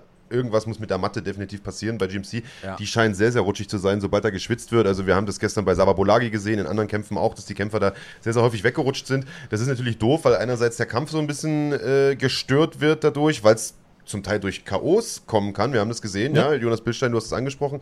Äh, und weil es aber auch einfach zu Verletzungen kommen kann. Also im Boxen habe ich das schon gesehen, da sind Leute auf so einer Werbedingens da ausgerutscht und haben sich das Kreuzband gerissen. Also das äh, sind Sachen, die passieren können. Das sind, ich sage jetzt mal, Kinderkrankheiten, an denen man arbeiten kann. Deswegen soll das äh, der Vollständigkeit halber vielleicht auch nochmal angesprochen sein. Äh, was haben wir noch äh, in Oberhausen? Uwe Schüler, Flying Uwe, der kehrt zurück, hat ja im Februar diesen Jahres in Hamburg vor heimischer Kulisse sein MMA-Debüt gegeben. Also quasi ein weiterer YouTube-Star, der den Wechsel zum MMA hinbekommen hat, sehr, sehr erfolgreich hinbekommen hat, hat damals einen, das muss man auch sagen, überschaubaren Gegner geschlagen, einen kurzfristig eingesprungenen. Diesmal hat er einen sehr, sehr starken Gegner, einen beinharten Gegner vor der Brust, muss man sagen. Max Heine, wir sehen das hier, 0-0 die Bilanz, also die Profibilanz ist im Amateurbereich aber ungeschlagen, hat zwei Kämpfe gewonnen, ich meine einen durch K.O., einen durch Sub äh, und trainiert im MMA Spirit, also in einem der besten Gyms Deutschlands, wenn nicht dem besten Gym Deutschlands, denn die halten jetzt drei GMC-Titel in ihren Reihen. Und äh, wir haben uns ja mit Saba Bolagi, mit Stefan Pützen allen schon drüber unterhalten. Die haben gesagt, der haut den Uwe Schüler weg. Ja, außerdem haben wir noch Daniel Weichel, der ja auch bei Bellator äh, Ja. im Prinzip alles abreißt. Also die Jungs aus Frankfurt haben auf jeden Fall viele gute Argumente auf ihrer Seite und äh, da kann auch keiner irgendwie was gegen sagen, dass die mit Sicherheit insbesondere in der Gewichtsklasse mit die beste Adresse sind.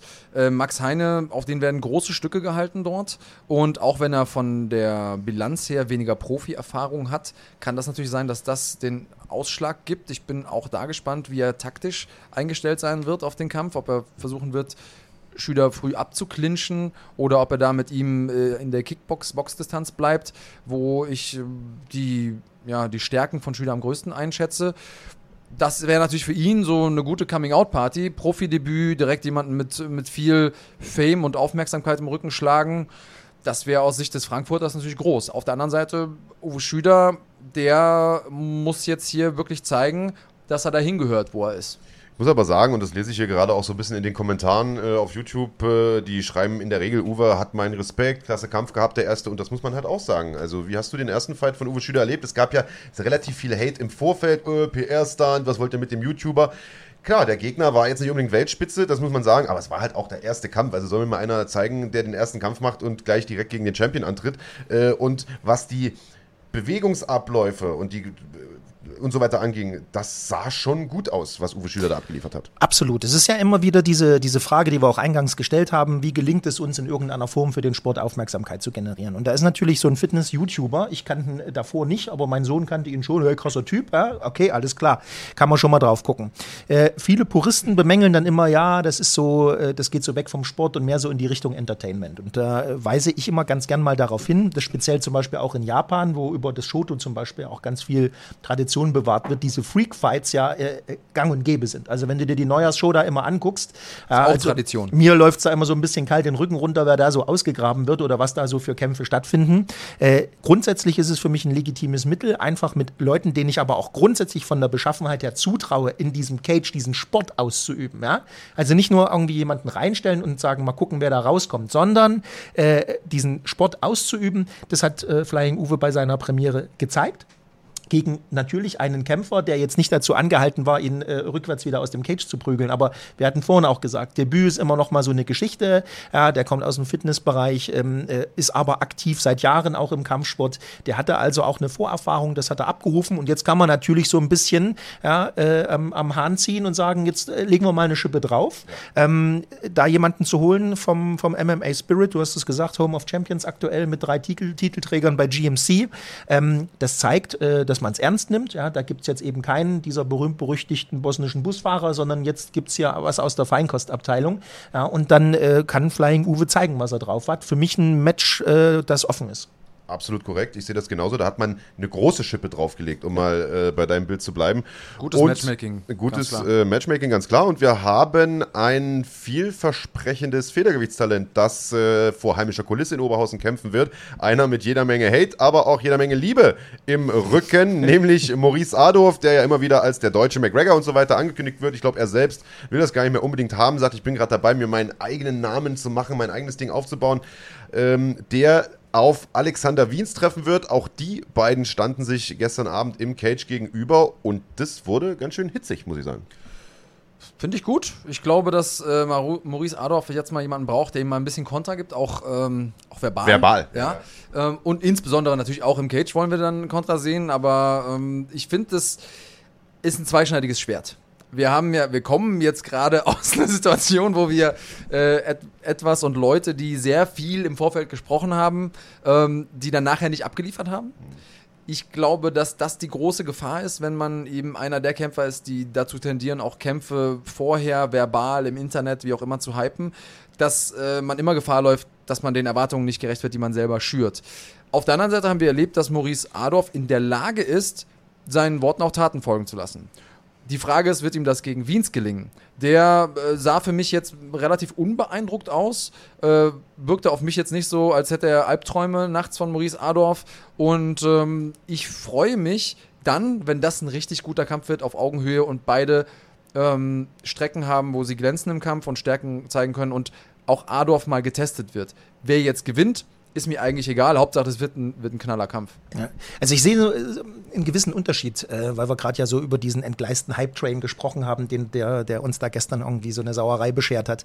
Ähm, bei Abdallah war es so, dass der zwei Jahre lang diesem Kampf ja wirklich hinterhergerannt ist. Der hat den ja, also, weiß nicht, war ja an der Grenze zum Stalking. Ja, und das hast auch gesehen, wie unwohl Smolik sich damit gefühlt hat. Und dann gab es ja diesen Punkt, plötzlich gab es diesen Kampf. Das heißt, du hast die ganze Zeit darauf hingearbeitet und plötzlich musst du den Schalter umlegen und plötzlich merkst du, was da für Druck dahinter steht. Der vor allen Dingen auch, auch von extern kommt, von deiner Fanbase, äh, von Glory, äh, oder wie mein Sohn gestern sagt, es geht um die Ehre. Ja, genau, so dieses zentrale Thema.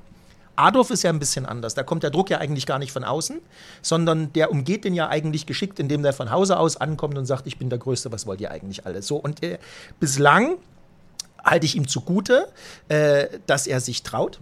Du musst natürlich erstmal ja, quasi dich auch äh, dahinstellen und das so tun, äh, wie er es tut, ähm, den Worten auch Taten folgen lassen. Der hat auch letztens wieder bei GMC Olympics gekämpft. Also das ist jetzt nicht so, dass der hier einen auf Diva macht, sondern ich glaube, der ist extrem fokussiert, der ist extrem ehrgeizig und ähm, er weiß, was er tut und muss jetzt nach dem letzten Kampf gegen Ulich war ich nicht zufrieden, muss ich dazu sagen. Das mhm. war das also das war eine gnädige Split Decision, wenn ich mich recht erinnere. Äh, er, er muss halt liefern und äh, auf der anderen Seite ist es, er hat gestern im Cage gesagt, äh, ich bin gerade dabei, mir meinen eigenen Namen zu machen.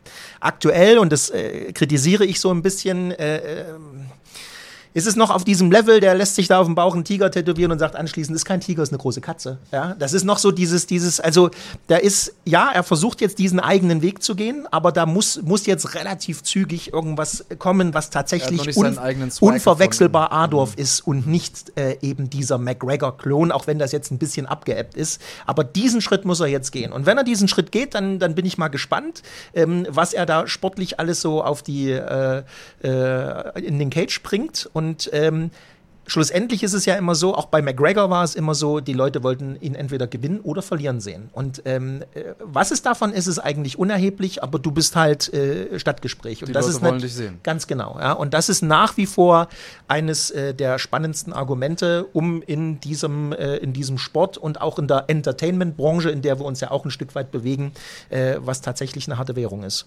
Ähm, bin ich äh, hundertprozentig bei dir. Äh, vielleicht ganz kurz zwischengeschoben. Pufo G fragt, oder Pufo G, ich weiß es nicht genau, ob du ein realer G bist, ein OG vielleicht sogar. Kann man den Kampf sehen von Ben Fresh irgendwo? Äh, den haben wir schon durchdiskutiert. Den kannst du natürlich auch sehen, real life auf runfighting.de.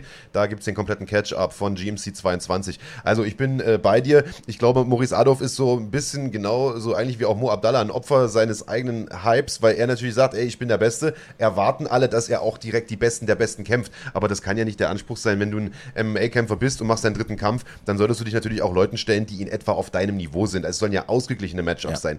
Das wird gerade gemacht. Ich glaube, Alexander ja. Wiens ist ein ganz guter Gegner. Ich fand auch Martin Ulich war ein sehr, sehr stabiler Gegner. Der hat einen hervorragenden Kampf geliefert. Und äh, ich glaube, so muss es auch. Also es, es wäre ja jetzt Quatsch, direkt zu sagen, Adolf stellt man gegen Ömer Solmers oder jetzt Saba Bolagi. Das, das wäre ja Blödsinn. Das ist Blödsinn und ich höre auch ehrlich gesagt was anderes. Ich höre Adolf, der zwar den Hafen sehr weit aufreißt, da, da bin ich bei euch und das auch auf eine sehr, selbstbewusste Schiene macht. Aber er stellt sich jetzt nicht hin und sagt, ich könnte jeden UFC-Champion schlagen. Nein. Sondern er hat ja durchaus selbstreflektierte Momente, wo er selber sagt, okay, ich bin, ich habe noch eine Lernkurve und ich bin noch dabei, die richtigen Schritte zu gehen, um entsprechend zu lernen und entsprechend groß zu werden. Aber ich halte mich trotzdem für den geilsten Typen unter der Sonne. Und das finde ich schon fast wieder ein bisschen sympathisch. Also er, die Leute hören manchmal, glaube ich, nicht so richtig zu und äh, subsumieren das immer so ein bisschen mit dem, er sagt, ich bin der Beste. Ich glaube, dass das für ihn sehr, sehr heilsam ist, dass er eben nicht jetzt schon denkt, er sei der Beste, weil er eben ein bisschen er Erfahrung hat und äh, auch Erfolg hatte und Aufmerksamkeit. Und ich finde es auch gut, dass Jeans ihm jetzt nicht irgendwelche hoffnungslosen Vögel vorsetzt. Ich glaube, das würde spätestens dann dazu führen, dass die Leute ihn auch überhaupt nicht mehr ernst nehmen können. Deswegen, der Kampf ist ein guter Weg dahin, dass er ernsthaft untermauern kann, dass er das erreichen kann, was er sich vorgenommen hat. Aber auch da ist die Fallhöhe da. Ähm, aber Hauptsache er kämpft. Solange er jetzt zum Kämpfen kommt, eine Schlacht hinlegt, dann kann er auch gerne mal eine Niederlage einstecken. Das wäre mir eigentlich Wurst. Hier finde ich die Fallhöhe aber auch gar nicht so groß. Also ich glaube, wenn der jetzt mal verliert, ja. hat er eine 3-1 oder eine 4-1 oder eine 5-1, whatever, äh, dann ist er mit seinen, was ist er, 22, 23 Jahren immer noch jung genug, um zu sagen, Alter, ich habe jetzt eine Niederlage im MMA, alles gut. Und ist immer noch ein Charakter, halt ja, ja. Genau, also äh, ich glaube, da war die Niederlage gestern für Mo Abdallah äh, wesentlich bitterer. Ja. Äh, schauen wir nochmal auf den letzten Kampf, der schon steht für den 9. November für GMC 23. Tolles Duell im Mittelgewicht. Ja. Rafael Levon, bärenstarker Ringer gegen Nihat Nasufovic, ein physisch ebenso starker äh, Typ. Also das sind schon fast Klone voneinander, könnte man sagen. Und das ist ein Kampf, da kann man durchaus sagen, sollte Levon das Ding gewinnen, ist der vielleicht sogar der nächste Herausforderer auf den Titel? Denn Nihat Nasufovic hat als letztes einen Titelkampf gehabt gegen äh, Christian Eckerlin, ist fünf Runden mit ihm gegangen. Äh, wird der jetzt geschlagen von Levon? Kann man sich überlegen, ob man Levon nochmal einen Titelkampf gibt. Die beiden ja sozusagen Klone nicht nur von der Physis, also beide physisch sehr, sehr stark, sondern auch von, vom Kampfgeist. Also die laufen nach vorne, die marschieren, die klopfen nicht ab, die hören nicht auf. Äh, Nasufovic ebenso wie Levon. Also das ist für mich so eins dieser Matchups, wo man dieses Bild vor Augen hat. Es gibt nur ein Gleis und zwei Züge, die aufeinander zurasen. Ich bin sehr gespannt, wie der Crash aussehen wird und ich glaube, das wird ein sehr, sehr harter Kampf. So, ich weiß nicht, ob er frühzeitig zu Ende geht, aber egal was da passiert, ich weiß, es wird sehr, sehr hart werden. Und zwar für beide Athleten. Ich glaube nicht, dass der eine dem anderen das hier äh, einfach machen wird. Ich glaube, beide haben die Qualität, es vorzeitig zu beenden, ja, gar keine Frage. Das kann aber auch wirklich über die Runden gehen und dann, aber auch aus meiner Sicht abwechslungsreich. Also speziell Nihat, den habe ich schon ein bisschen öfter gesehen, der macht mir immer Freude, weil er eben so, so ein richtiges Kantholz, ja? der ja. geht da rein irgendwie noch Hauding. aus altem Schrot und Korn, ja. Nach alter Väter Sitte wird dann noch gefeitet, äh, was das Zeug hergibt. Ähm, das macht mir Spaß. Irgendwie, Levon habe ich einmal schon gesehen. Also, äh, glaube, geht in die richtige Richtung, kann man sich drauf freuen. Levon ist genau das Gleiche. Also, das ist einer, der ist, glaube ich, auch von Hauptberuf noch, arbeitet, glaube ich, irgendwo auf dem Bau oder sowas. Also das ist einer, der so im richtigen Leben, auch ohne zu trainieren, einfach Power hat ohne Ende. Der kommt abends nach Hause, trinkt vom Fernseher ein Bierchen. Also ja. das ist so äh, ein, ein, ein, Blue Collar, sagen die Amis, äh, ein Kämpfer aus dem Volk. A Fighters Fighter, sagen die Amerikaner ja. Ne? Und ich glaube, da nehmen sich beide nicht viel. Das wird, glaube ich, ein tolles Duell. Also, GMC Oh ne, hier haben wir noch einen Kampf. Islam Kapilaev trifft auf Osan Aslan. Oh, das ist auch ein guter Kampf. Super Leichtgewichtskampf. Äh, sehr, sehr spannendes Duell. Osan Aslan ja Kampf des Abends hingelegt in Berlin gegen Anatoly Baal. Und das gegen Kapilaev könnte ein ähnlich spannender Kampf werden. Ich bin sehr gespannt, weil Kapilaev ein guter Ringer ist und Aslan ja in der Vergangenheit Probleme gehabt hat mit guten Ringern. Da wird, wir haben das Hausaufgabenthema schon angesprochen heute in der Sendung. Ich glaube, da wird die große Frage sein, hat Aslan ja seine Hausaufgaben gemacht? Trotzdem für mich, äh, ich höre den Namen Aslan her und du hast mich schon. Ich muss gar nicht wissen, gegen wen der kämpft oder gegen wen die kämpfen, die beiden Brüder. Ich bin dabei und, und bin gehypt. Also Osan ist für mich immer noch, da verdient der Name eigentlich so ein Sternchen und dann steht im Kleingedruckten, kämpft irgendwie eigentlich nur äh, äh die, die Guten. Also der stellt sich ja wirklich allen Herausforderungen.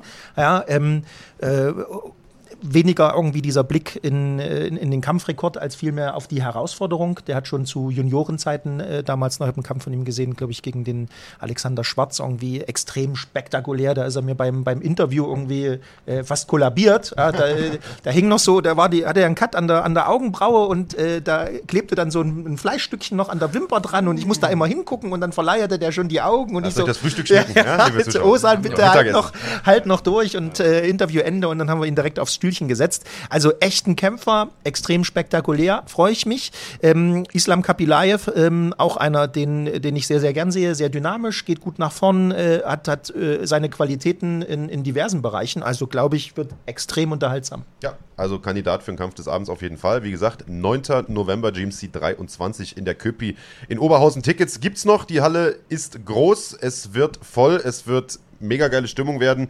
Das Ganze wie immer live auf runfighting.de und ab 0 Uhr dann die Highlights, äh, Hauptkampf und äh, die besten Vorkämpfe im Real Life auf Pro 7 Max. So, jetzt haben wir die ganzen deutschen Sachen abgefrühstückt, aber es wurde auch international gekämpft. Das ist fast schon ein bisschen untergegangen. Es gab auch eine UFC-Veranstaltung gestern, lieber Andreas Kranjotakis, äh, mit zwei starken Damen im Hauptkampf und äh, eine ehemalige Championess hat sich da durchgesetzt.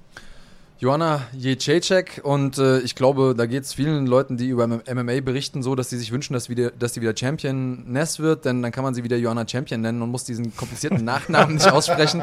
Ähm, aber sie hat geglänzt gegen eine brandgefährliche Michelle Waterson, hat sich zu keiner Zeit so richtig das, die Butter vom Brot klauen lassen. Es gab den einen oder anderen Schreckmoment aus polnischer Sicht. Hat sie aber noch bewiesen, dass sie hier wirklich zur Elite mit dazugehört, hat danach auch den Titelkampf gefordert. Es waren fünf Runden gegen äh, Michelle Waterson, die mir wirklich extrem gut gefällt, im, äh, stilistisch, die ähm, aber im Striking einfach hier Jacek noch nicht das Wasser reichen konnte. Mhm. Also für mich immer. Ähm also durchaus interessantes Match. Ähm, Michelle Waterson, Karate-Hottie, er trägt ja diesen Namen nicht ganz zu Unrecht. Also Instagram-Account. Kann, kann, genau, kann man nur ans Herz legen, also zumindest den Herren. Ne? Ja. Ähm, ich glaube, für, für ganz nach vorn äh, fehlt da, glaube ich, die, äh, die, die letzte, das letzte Fümmchen Qualität. Das ist bei Joanna anders. Ähm, die natürlich Zeit ihrer, ihrer Regentschaft äh, auch extrem polarisiert hat mit der Art und Weise. Äh, ich war dann so ein bisschen überrascht, als dann plötzlich so dieser, dieser Sinneswandel plötzlich einsetzte. Auch nach dieser Niederlage am Anfang immer ja so ein bisschen auf Psycho Queen gemacht und dann plötzlich äh, wurden da ganz andere Töne angeschlagen. Jetzt auch im Vorfeld gab es ja wieder das Thema, irgendwie möglicherweise Gewicht nicht zu schaffen, etc. Ja, ähm, schlussendlich sehe ich bei der natürlich dieses Potenzial für, für eine Championess und äh, würde das natürlich gern wieder sehen, gar keine Frage. Und nicht nur wegen des Nachnamens. Also ich glaube, Joanna hat eine Menge Fanliebe verspielt, als sie äh, unter Schlägen abgeklopft hat in ihrem, ich glaube, vorletzten Kampf. Ich weiß gar nicht, wir müssen die Statistik jetzt mal kurz aufrufen, ich habe es gar nicht mehr ganz auf dem Schirm. Ähm, das hat, äh, da, da sind einige Leute äh, ins Grübeln gekommen, weil Joanna ja eben immer äh, oh ne, es war sogar der vor, vor, vor, vorletzte Kampf. Mensch, Gegen Rose, meine ja. Güte, gegen Rose Namajunas war Ja. das äh, im November 2017. Also, weil sie eben, wie du schon gesagt hast, Psycho Queen hast du es genannt. Sie hatte immer dieses Image, ich bin die brutalste, ich bin die härteste, meine Gewichtsklasse gibt's keinen wie mich und ich zerleg hier alles, was ihr mir vorsetzt. Und dann hat sie diese Rose Namajunas vor sich, die halt irgendwie äh, den Mund nicht aufmacht, Ja. äh, äh, da wirkte wie, äh, ja, als ob sie Angst hätte es dann diejenige ist, die die Aggressorin ist und dann klopft sie da unter Schlägen ab. Das Ja. gilt ja in der MMA-Szene so ein bisschen. Es ist eigentlich ein No-Go, seien wir ehrlich. Also, Als unfein, Du, ja. du kannst abklopfen in einem Bürger, aber unter Schlägen klopfst du eigentlich nie ab. Das hat sie gemacht. Das fanden viele Leute nicht cool. Ich sag's ganz ehrlich, ich fand's auch nicht cool. Aber hat seitdem äh, ja, zwei gute Siege eingefahren und gestern einen sehr, sehr dominanten Sieg eingefahren. Und äh, die Gewichtsklasse ist ja ohnehin nicht allzu stark besetzt, nicht allzu tief äh, besetzt. Das heißt, da reicht jetzt noch ein, vielleicht zwei weitere Siege und dann kann sie dann nochmal um den Titel antreten. Bisschen wie im Schwergewicht, ja. Eins, zwei gute Siege und du bist, egal wo du stehst in der Rangliste, bist du eigentlich direkt beim Titelkampf. So, da bist du ja auch Champion geworden, ne? anders, anders hätte ich auch keine Chance gehabt. Ja. Ähm, auf der anderen Seite, also ich muss da ein bisschen einhaken. Ich finde es natürlich vollkommen legitim, wenn man unter Schlägen abklopft. Wenn man selber in der Situation ist und merkt, so, ey, ich komme hier nicht mehr raus, mir fehlt die Kraft, mir fehlt die Technik und bevor ich jetzt hier weiteren Schaden nehme, klopfe ich ab, ist es legitim. Aber ich verstehe natürlich, wo du herkommst, lieber Marc Bergmann. Ich verstehe, dass wenn man rausgeht und sagt, ich bin das Härteste unter der Sonne, Ja. in so einer Situation natürlich in Anführungsstrichen sein Gesicht verliert. Und dann finde ich es auch konsequent, wenn, auch wenn es ein bisschen mit Verzögerung kam, Joanna Jędrzejczyk danach sagt, okay, ich stelle jetzt so ein bisschen meine öffentliche Darstellung um und gehe weg von diesem Image, das natürlich total Sinn macht, wenn man ungeschlagen ist, eine lange Siegesserie hat, alle Leuten da irgendwie, alle Leute blutig schlägt im Kampf, dann diese, diese Aura aufzubauen, um Leute schon vorher einzuschüchtern. Und das funktioniert ja auch oftmals, macht Sinn und, und ist gut, aber ähm, dann konsequent auch wieder zu sagen später, okay, ja, äh, war, war ein schöner Ausflug jetzt hier in die, in die Welt der Psychospiele, ich mach's jetzt mal so weiter. Sie hat gegen Valentina Shevchenko verloren ähm, durch Punkten, ist jetzt wieder zurück auf der Siegerstraße. Also so, ein- so ein gutes Kämpfchen würde ich mir noch von ihr wünschen. Aber ich mag sie persönlich total. Ich habe sie ein paar Mal getroffen. Sie ist äh, persönlich ganz anders, als sie sich immer präsentiert hat. Ja, total nett. Mhm. Sie hat, und das muss man ja auch sagen, sie hat auch für europäisches MMA was getan, war äh, eine gute Championess, hat lange dominiert. Ähm, als Europäerin ist das nicht einfach, das äh, wissen alle Kämpfer. Alleine die Aufmerksamkeit, die Liebe zu bekommen von der UFC als Europäer ist schwierig, in den richtigen Spot zu kommen. Also da hat sie auch für, für die Kämpfer hier vom europäischen Festland viel gemacht. Und ähm, aus diesen ganzen Gründen wünsche ich mir, dass sie nochmal einen guten Run hat und vielleicht auch nochmal sich einen Titel holt. Sehe ich genauso. Co-Hauptkampf, auch sehr, sehr interessantes Duell. Cup Swanson, verdienter Veteran, äh, seit Jahren eigentlich an der Spitze äh, da seiner Gewichtsklasse traf auf Kron Gracie, den neuesten, den jüngsten Spross der legendären Gracie-Familie, der in der UFC für einiges an Aufsehen gesorgt hat. Also nicht nur in der UFC, außerhalb auch, aber dann ein gutes UFC-Debüt hingelegt hat. Nun aber seinen ersten UFC-Kampf verloren hat gegen, oder generell seinen ersten Kampf verloren hat, gegen Cup Swanson. Einstimmige Punktentscheidung. Andreas, was war das für ein Kampf? Es war ein Kampf, in dem Cron Gracie ein, der Erfahrung von Cup Swanson im MMA einfach unterlegen war. Cup Swanson, beinharter Typ, der hatte es nicht einfach, ist mit vier Niederlagen in Folge in den Kampf gegangen. Und äh, es waren natürlich alles gute Gegner, die er vorher gekämpft hat und ge gegen die er verloren hat. Also Brian Ortega, Frankie Edgar. Aber am Ende des Tages war das einfach auch ein Zeichen dafür, dass es nicht ausreicht, in einem Sport überragend zu sein. Und ich meine, dass äh, Crown Gracie am Boden dem Schwarzgurt Cup Swanson das Leben mit Sicherheit sehr, sehr schwer gemacht hätte, gar keine Frage. Aber Swanson hat das gut gemacht, ist äh, immer wieder rausgegangen, hat ihn im Prinzip mit seinem Footwork besiegt, ist dann explodiert in den richtigen Momenten. Crown Gracie hat da mh, ja so ein bisschen sein erstes Willkommen im MMA auf der Ebene, wo er hin will, mit dem Nachnamen auch hin muss, äh, bekommen. Und äh, ich glaube, dass er da Lehren draus ziehen kann. Ich frage mich aber, ob das reichen wird, um dann am Ende des Tages mit den Leuten mithalten zu können, die er nicht auf den Boden bekommt. Und das ist die große Frage für mich, äh, wenn man sich Cron Gracie anguckt, Cup Swanson. Ich freue mich als Fan von Swanson, dass er hier wieder mal einen Sieg einfahren konnte. Und ähm, ich glaube, dass er sich jetzt auch seine Kämpfe aussuchen sollte. Also sollte mal gucken, ähm, was mache ich noch als nächstes, denn der hat auf jeden Fall, der ist zwar auch erst in Anführungsstrichen 35 Jahre jung. Hat aber hat auch schon 37 Kämpfe gemacht, ne? Genau, und da waren halt auch Schlachten dabei wenig. und ist äh, wirklich schon sehr, sehr lange mit dabei. Lange Profikarriere hinter sich, auch die, jedes Trainingslager zehrt ja an der Physis und ähm, ich sehe ihn super gerne noch. Aber ich finde und hoffe, dass er sich die Kämpfe gut aussucht und sich dann Money Fights aussucht und so ein Co-Main-Event gegen jemand mit dem Nachnamen Gracie war da genau richtig für mich. So sieht's aus. Machen wir einen Haken an die UFC. Es wurde auch geboxt gestern. Schwergewichtsdebüt von Alexander Usyk, dem äh, World Boxing Super Series Sieger im Cruisergewicht. Das Schwergewichtsdebüt lang erwartet, lieber Lars. Lange Zeit hieß es, er trifft auf Tyron Spong, den wir ja eigentlich aus dem Kickboxen kennen. Spong dann aber, Mit ich sag's, jetzt mal, ich sag's jetzt mal ganz vorsichtig, äh, falsches, das Falsche im Medizinschrank zu stehen gehabt. Äh, dementsprechend wurde er da relativ kurzfristig abgezogen.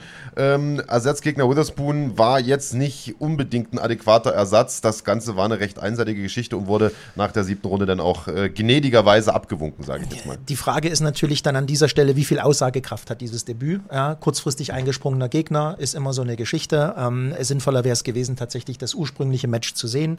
Äh, Spong selbst hat ja gesagt, er hat da noch was bekommen, irgendwie, was ja seine Unschuld beweist, etc. pp. Wir alle wissen, es kann ja auch mal an der Zahnpasta liegen oder am Rindfleisch. Also die, ich meine, das ist wie im Gefängnis, da sitzen ja auch nur Unschuldige drin. Und äh, so ist das mit den, mit ja. den Dopingbehörden Behörden eigentlich auch. Grundsätzlich ist die, ist die Geschichte, dass die Liste der, der Cruiser-Gewichtler, die im äh, Schwergewicht dann tatsächlich richtig reüssieren, wie der Fachmann sagt, relativ kurz ist. So, und das ist eben, dass Usyk über, über unfassbare boxerische Qualitäten verfügt. Äh, ich glaube, da brauchen wir nicht drüber diskutieren.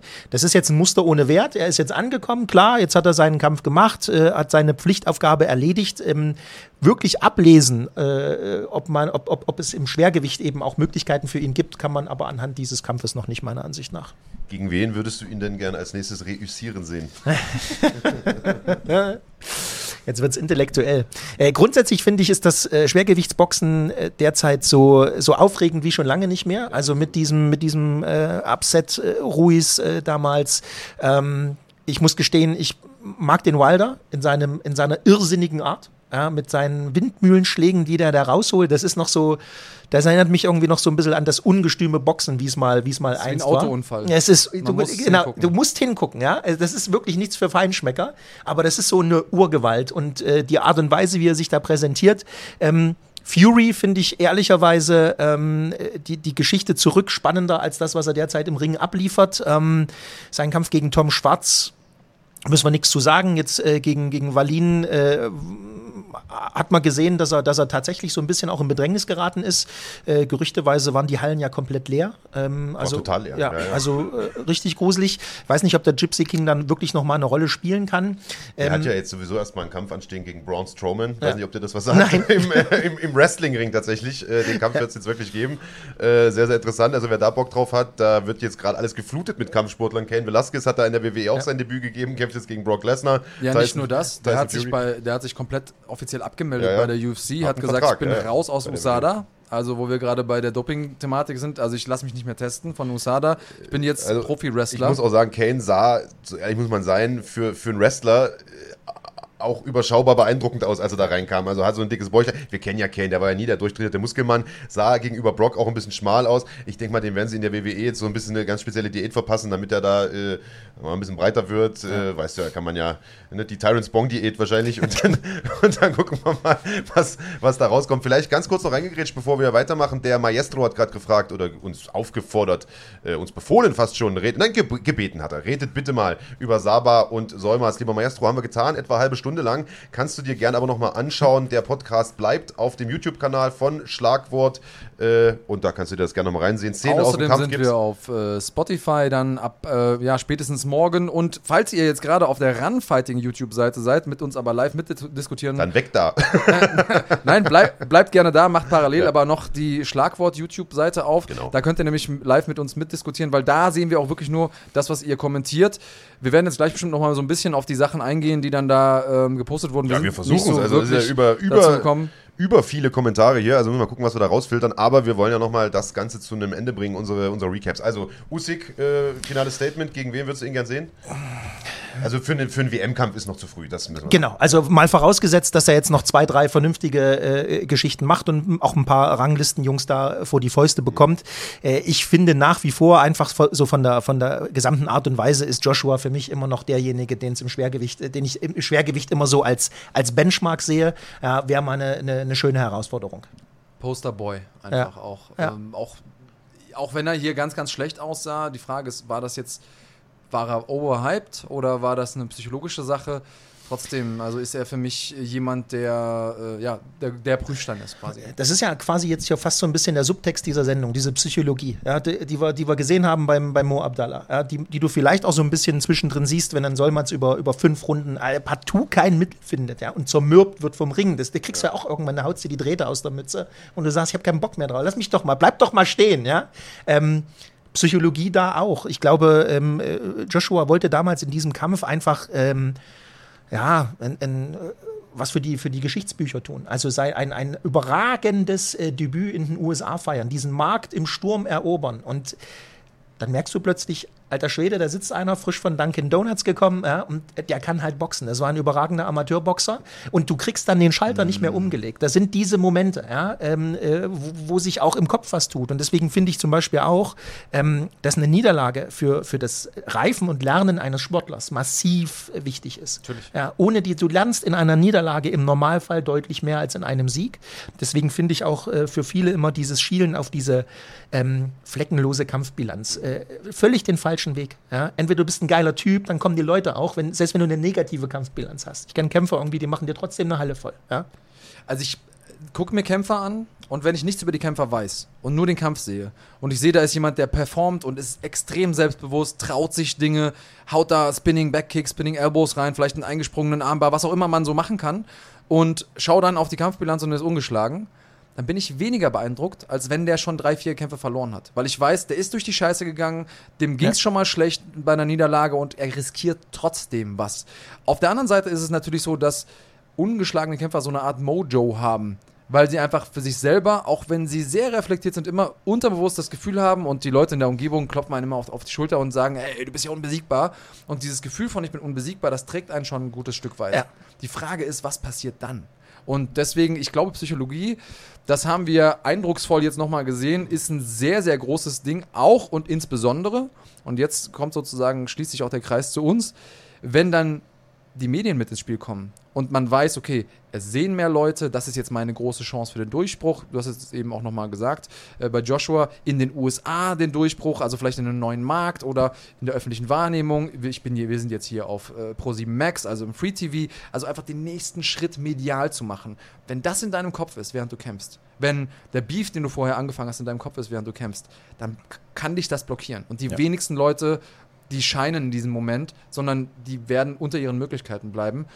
Und auch das sind große Champions. Nicht nur die Leute, die die 10.000 Wiederholungen machen von jeder Technik, nicht nur die Leute, die beinhart trainieren und, und extrem gut performen im Normalfall, sondern die Leute, die dann gut performen, wenn das Licht angeht. Und mhm. das ist, da wird eben ganz, ganz oben die Luft sehr, sehr dünn. Da geht es dann um die Hundertstel und Tausendstel. Bestes Beispiel finde ich für genau dieses äh, ähm Phänomen, was wir gerade auch geschildert haben, dieses äh, sich selbst verstärkende, wenn du, wenn, wenn, dich, wenn du dich selbst für unbesiegbar hältst und alle anderen auch glaub, äh, dann noch mit, war für mich Ronda Rousey. Nach dieser, mhm. eine, nach dieser, nach dieser Niederlage gegen äh, Holly, ähm, die war ja nie Mojo wieder weg. auch nur ansatzweise ja. dieselbe, weil äh, vom Zweifel zerfressen. Und danach, was, das waren Auftritte, die hatten ja mit, mit, mit dem Rowdy nichts mehr zu tun. Ja, das war ja ein, ein Drama damals. Musst dann. du in zwei Kategorien aufteilen und sie hat genau den richtigen Schritt gemacht für sich Ja. selber, ist jetzt bei der WWE, da lebt sie nicht viele Überraschungen, da ist ja, Ja, alles genau, vorher gescriptet. genau, da Äh, und kann man sich Leute drauf können vorbereiten. trotzdem Ja. sehen, also äh, können sie trotzdem sehen und sie ist ja ein Charakter, muss man ja sagen. Sie hat auch viel erreicht und sie hat für äh, Frauen MMA viel gemacht, aber sie hat da an dem Punkt, glaube ich, ich glaube, aus diesem psychologischen Loch rauszukommen, das wäre so viel Arbeit gewesen. Und ich weiß nicht, ob ich das hätte sehen wollen, den Weg dahin. Insofern äh, alles richtig gemacht. Ja, dann machen wir auch da einen Haken dran. Jetzt äh, ist das eigentlich der Zeitpunkt in der Sendung, äh, in dem wir einen Blick, einen Blick auf die Kommentare von euch werfen und vielleicht auch ein paar Fragen beantworten.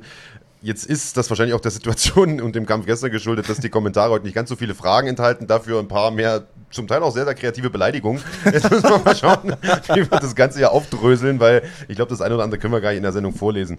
Ähm, ich würde vielleicht einfach mal zusammenfassen, ihr wart ein bisschen unzufrieden mit dem Kickboxkampf.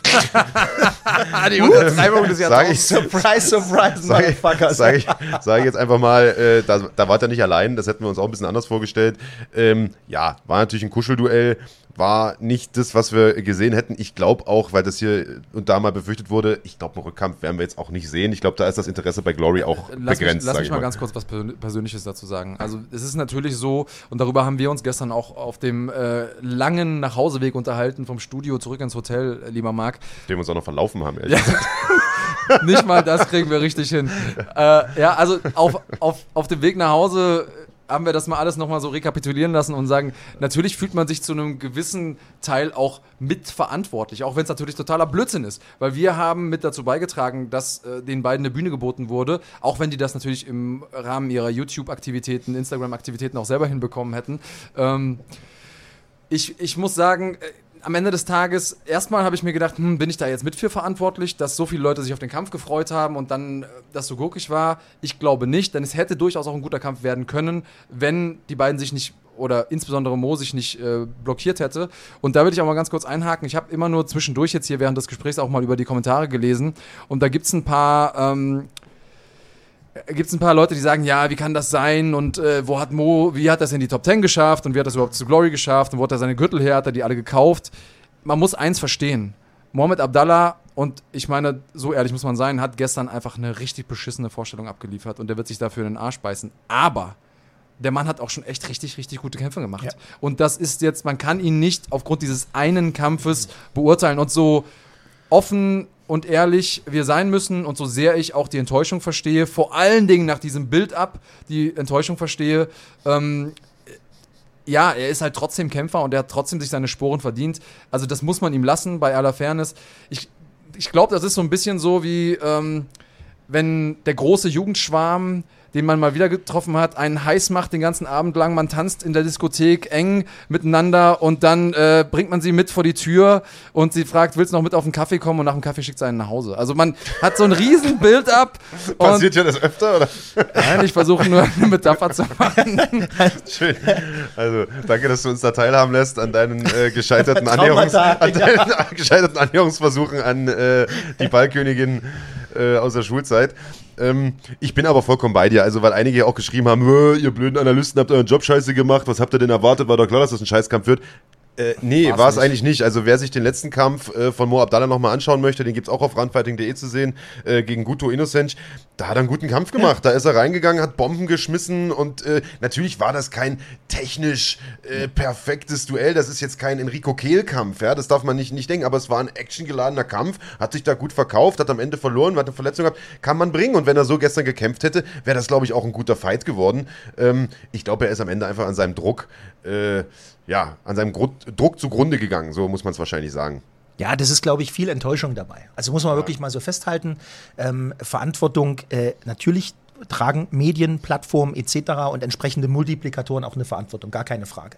Ähm, da kann man natürlich nochmal zurückblicken und sagen, okay, äh, äh, Kampf des Jahres, doch finde ich ja, ja, weil dort nicht drin steht, das wird der Kickbox, der höchst quali, also von der Qualität her der beste Kampf des Jahres, sondern natürlich war das Talk of the Town. Und eine Schlacht. Ja, und jahrelang ging es darum, macht das doch möglich, ey, und Run Fighting könnt ihr nicht mal und macht doch mal und dies und jenes. Dass das Ding jetzt so ernüchternd verlaufen ist, das äh, glaube ich, äh, ärgert alle. Das ärgert Glory, dass äh, die, die da auch nicht gut weggekommen sind, muss man mal dazu sagen. Das war ihr Co-Main-Event, was sie weltweit ausgestrahlt haben.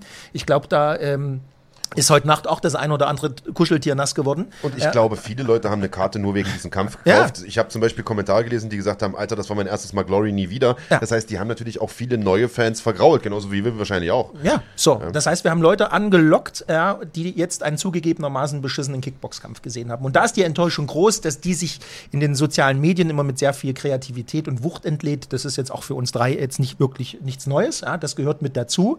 Ja, ähm, äh, Grenzübertritte muss es da nicht zwangsläufig geben. Ich finde es richtig, dass man diesen Kampf gemacht hat. Ähm, der wurde auch eigentlich jetzt kritisch begleitet. Das finde ich auch okay. Äh, die Fans haben ein Recht, sich darüber zu beschweren. Das war, ich kann mich nicht erinnern, wann bei Glory schon mal geboot wurde beim Co-Main-Event. Ja, das, das muss man. Zumindest nicht in, in der Lautstärke Ja. und in der Ja. Einigkeit, sage ich jetzt mal. Ja, das muss man sagen. Und ähm, vielleicht einfach nach vorne geguckt, äh, wir haben es hinter uns gebracht, ist vorbei. Ich hoffe, der Haken ist dran. Ähm, und jetzt wird es einfach darum gehen, dass wir bei nächster sich bietenden Gelegenheit eben zeigen, dass äh, deutsches Kickboxen eben deutlich mehr kann, als da gestern abgerufen wurde. Und auch, es ist nicht deren Schuld, muss man dazu sagen. Da, keiner von beiden ist gestern in den Ring gegangen mit der Absicht, äh, eine beschissene Show zu liefern.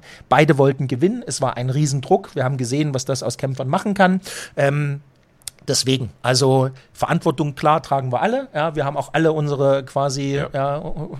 unsere Unseren Teil dazu un, unseren, beigetragen. ja, unseren Teil dazu beigetragen, haben auch alle ordnungsgemäß mitgelitten. Ja, muss aber man die, dazu Frage sagen. ist, aber die Frage ist, hätten wir unseren Job gemacht, hätten wir es nicht gemacht. Also angenommen, dieser Kampf äh, Nein, wir steht mussten- bevor. das musste gemacht und, werden. Und wir, wir machen dafür, wir, wir rühren nicht die Werbetrommel dafür, dann machen wir auch nicht, machen wir auch nicht alles richtig. Also so muss man ja auch sagen. Machen wir einen Haken dran. Wollte ich gerade sagen, machen wir einen Ähm, Strich drunter, denn es gibt auch hochklassige Kickboxkämpfe in der Welt des Kampfsports. Wir haben ja, wie gesagt, es ist ja das lange Kampfsportwochenende, ging in der Nacht auf den Samstag los, früh um eins. Äh, gestern hatten wir im Prinzip den ganzen Tag Kampfsport international und äh, was jetzt so ein bisschen auch untergegangen ist, ist, dass wir die Jubiläumsveranstaltung von One Championship haben, die 100. Das Ganze wurde zu einem Doppel-Event aufgesplittet, der läuft jetzt gerade und äh, ihr könnt ja parallel dazu euch die Mühe machen, einfach mal auf Runfighting reinschauen. Dort läuft gerade die sensationelle Eröffnungszeremonie des zweiten Teils. Das heißt, ihr könnt euch jetzt hinsetzen, könnt ganz entspannt noch Stars wie äh, Giorgio Petrosian kämpfen sehen, der da äh, ein Turnierfinale heute bestreitet.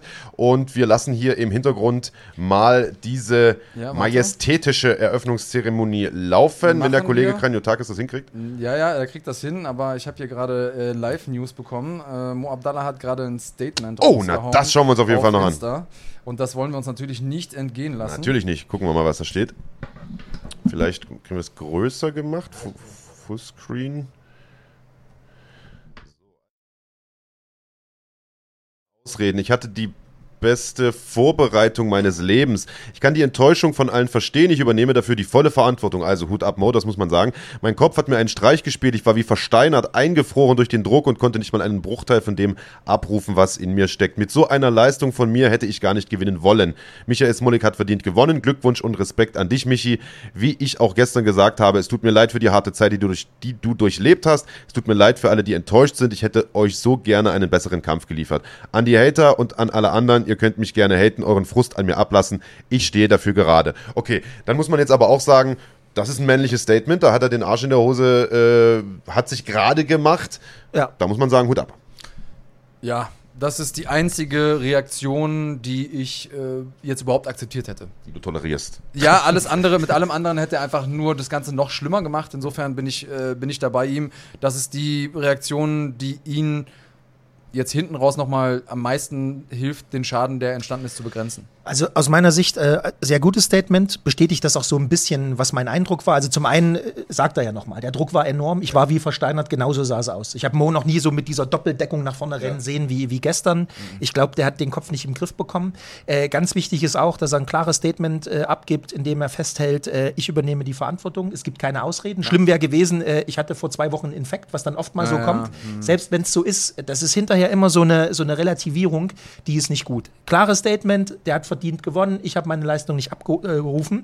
Und das gilt es zu würdigen, weil das ist eben auch etwas, wo sich diese Größe zeigt, ja, eben nicht nach Ausreden zu suchen. Ich hätte es auf menschlicher Ebene absolut nachvollziehen können, wenn er sich jetzt eine Woche irgendwo eingebuddelt hätte und sagt, Ja. ich will von dem ganzen Scheiß jetzt erstmal nichts sehen. Das wäre der einfachere Weg gewesen. Genau, und er geht diesen Weg, gibt uns hier Sonntag dieses Statement, äh, Hut ab, äh, Mo Abdallah.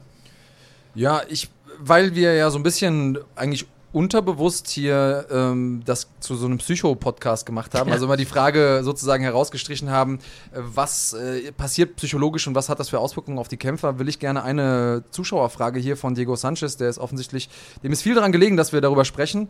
Er hat gefragt, ob wir denken, dass Conor McGregor es nochmal schafft, die Nummer 1 zu werden. Und ich glaube, da setzen wir auch wieder an dieser Psychogeschichte an, denn der hat alles richtig gemacht lange Zeit in seiner Karriere, hat dann den ganz, ganz großen Wurf gelandet mit diesem Boxkampf, da mehr, also mehr als 100 Millionen äh, Dollar mitverdient, äh, seine eigene Whisky-Marke und so weiter und so fort. Und da ist für mich sozusagen das umgekehrte Ding. Die Frage ist, hat er noch genug Hunger?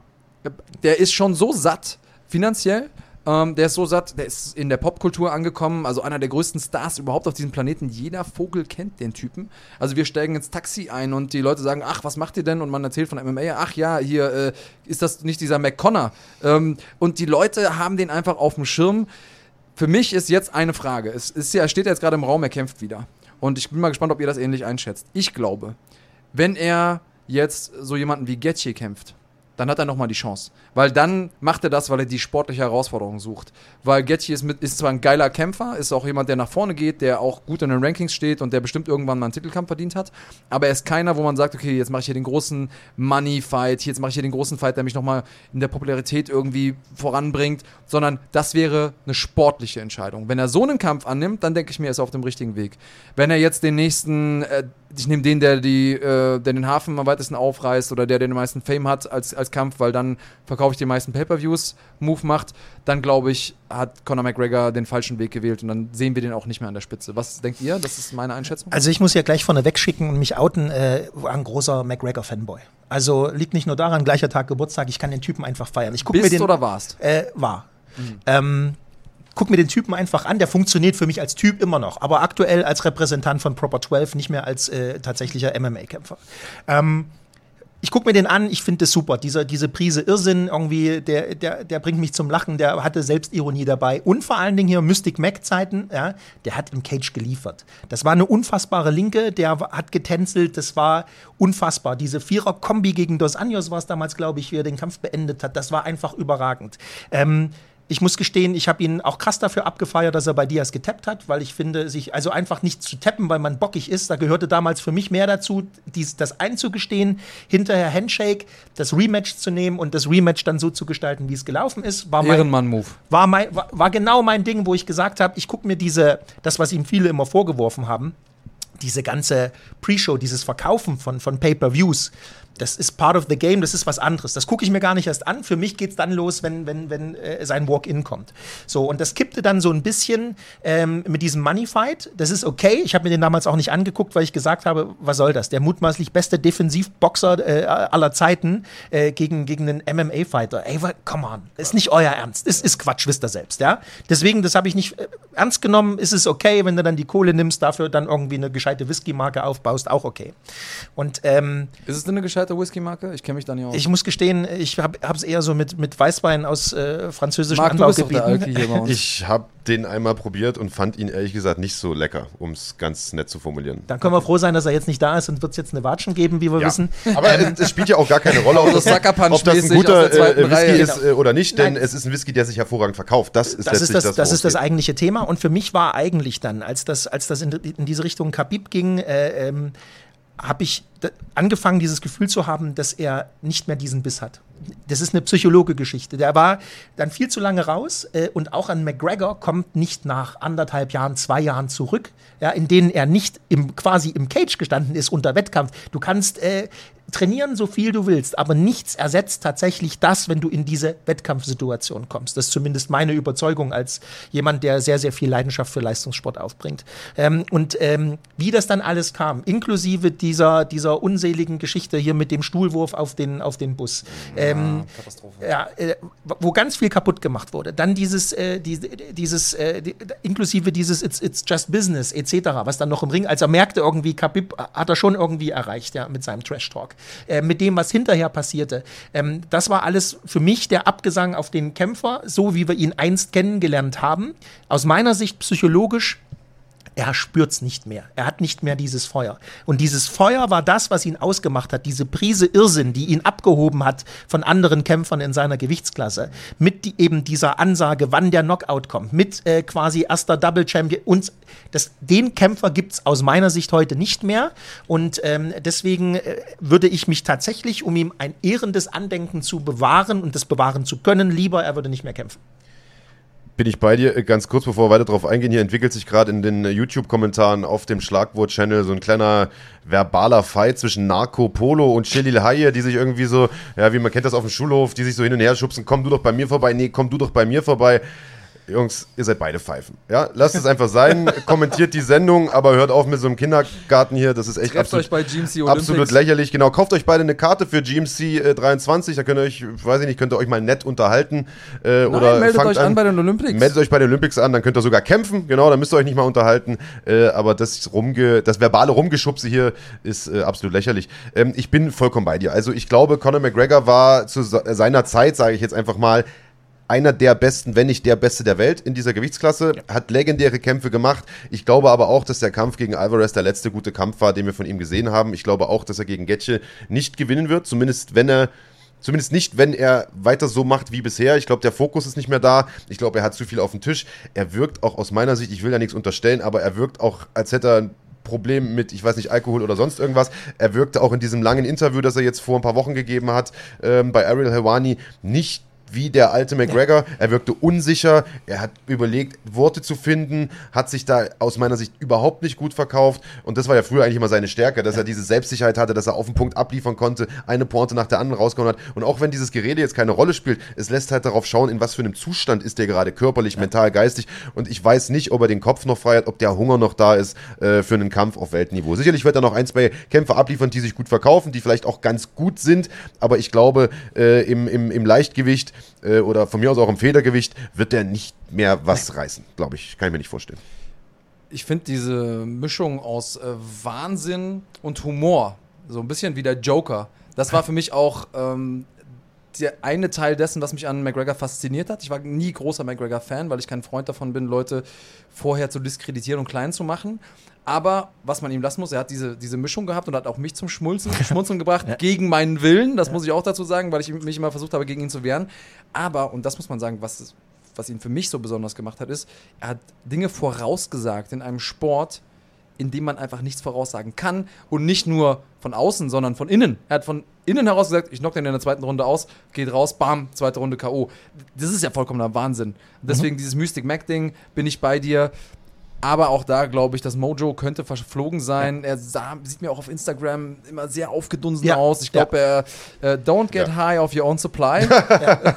ich glaube, da Der war immer in Shape früher. Also wenn du das früher gesehen hast, der war immer, Immer gut, ja, ja, ja. immer gut dabei und inzwischen. Ganz puh. kurz, Andreas, geh mal bitte an dein Telefon. Peter Sobotta schreibt dir in den Chat: Guten Morgen, Jungs, hab dich versucht zu kontaktieren, Big Daddy. Jetzt sehe ich, dass du ja am Arbeiten bist.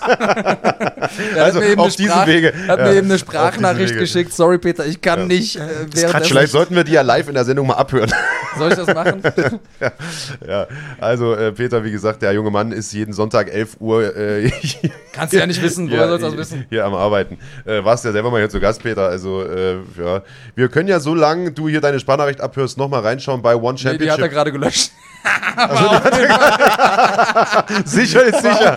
war, ni- war nichts Nettes. Aber er hat gefragt, was waren das Ah, für sehr Referees bzw. Punktrichter gestern? Und da muss ich ihm tatsächlich Ja, recht geben, Katas- Katastrophe. Es war eine Katastrophe. Jemand, der, ähm, der Solmas im Titelkampf zwei äh, Runden gibt, äh, geht nicht. Auch äh, Ben Fresh da verlieren zu lassen in einem Ja. Kampf, äh, der zwar wirklich nicht gut war und wo er auch unter seinen Möglichkeiten geblieben ist, ähm, muss ich sagen, das, äh, das geht auch nicht. Also Referee-mäßig äh, muss GMC auf jeden Fall noch mal ein bisschen was überdenken.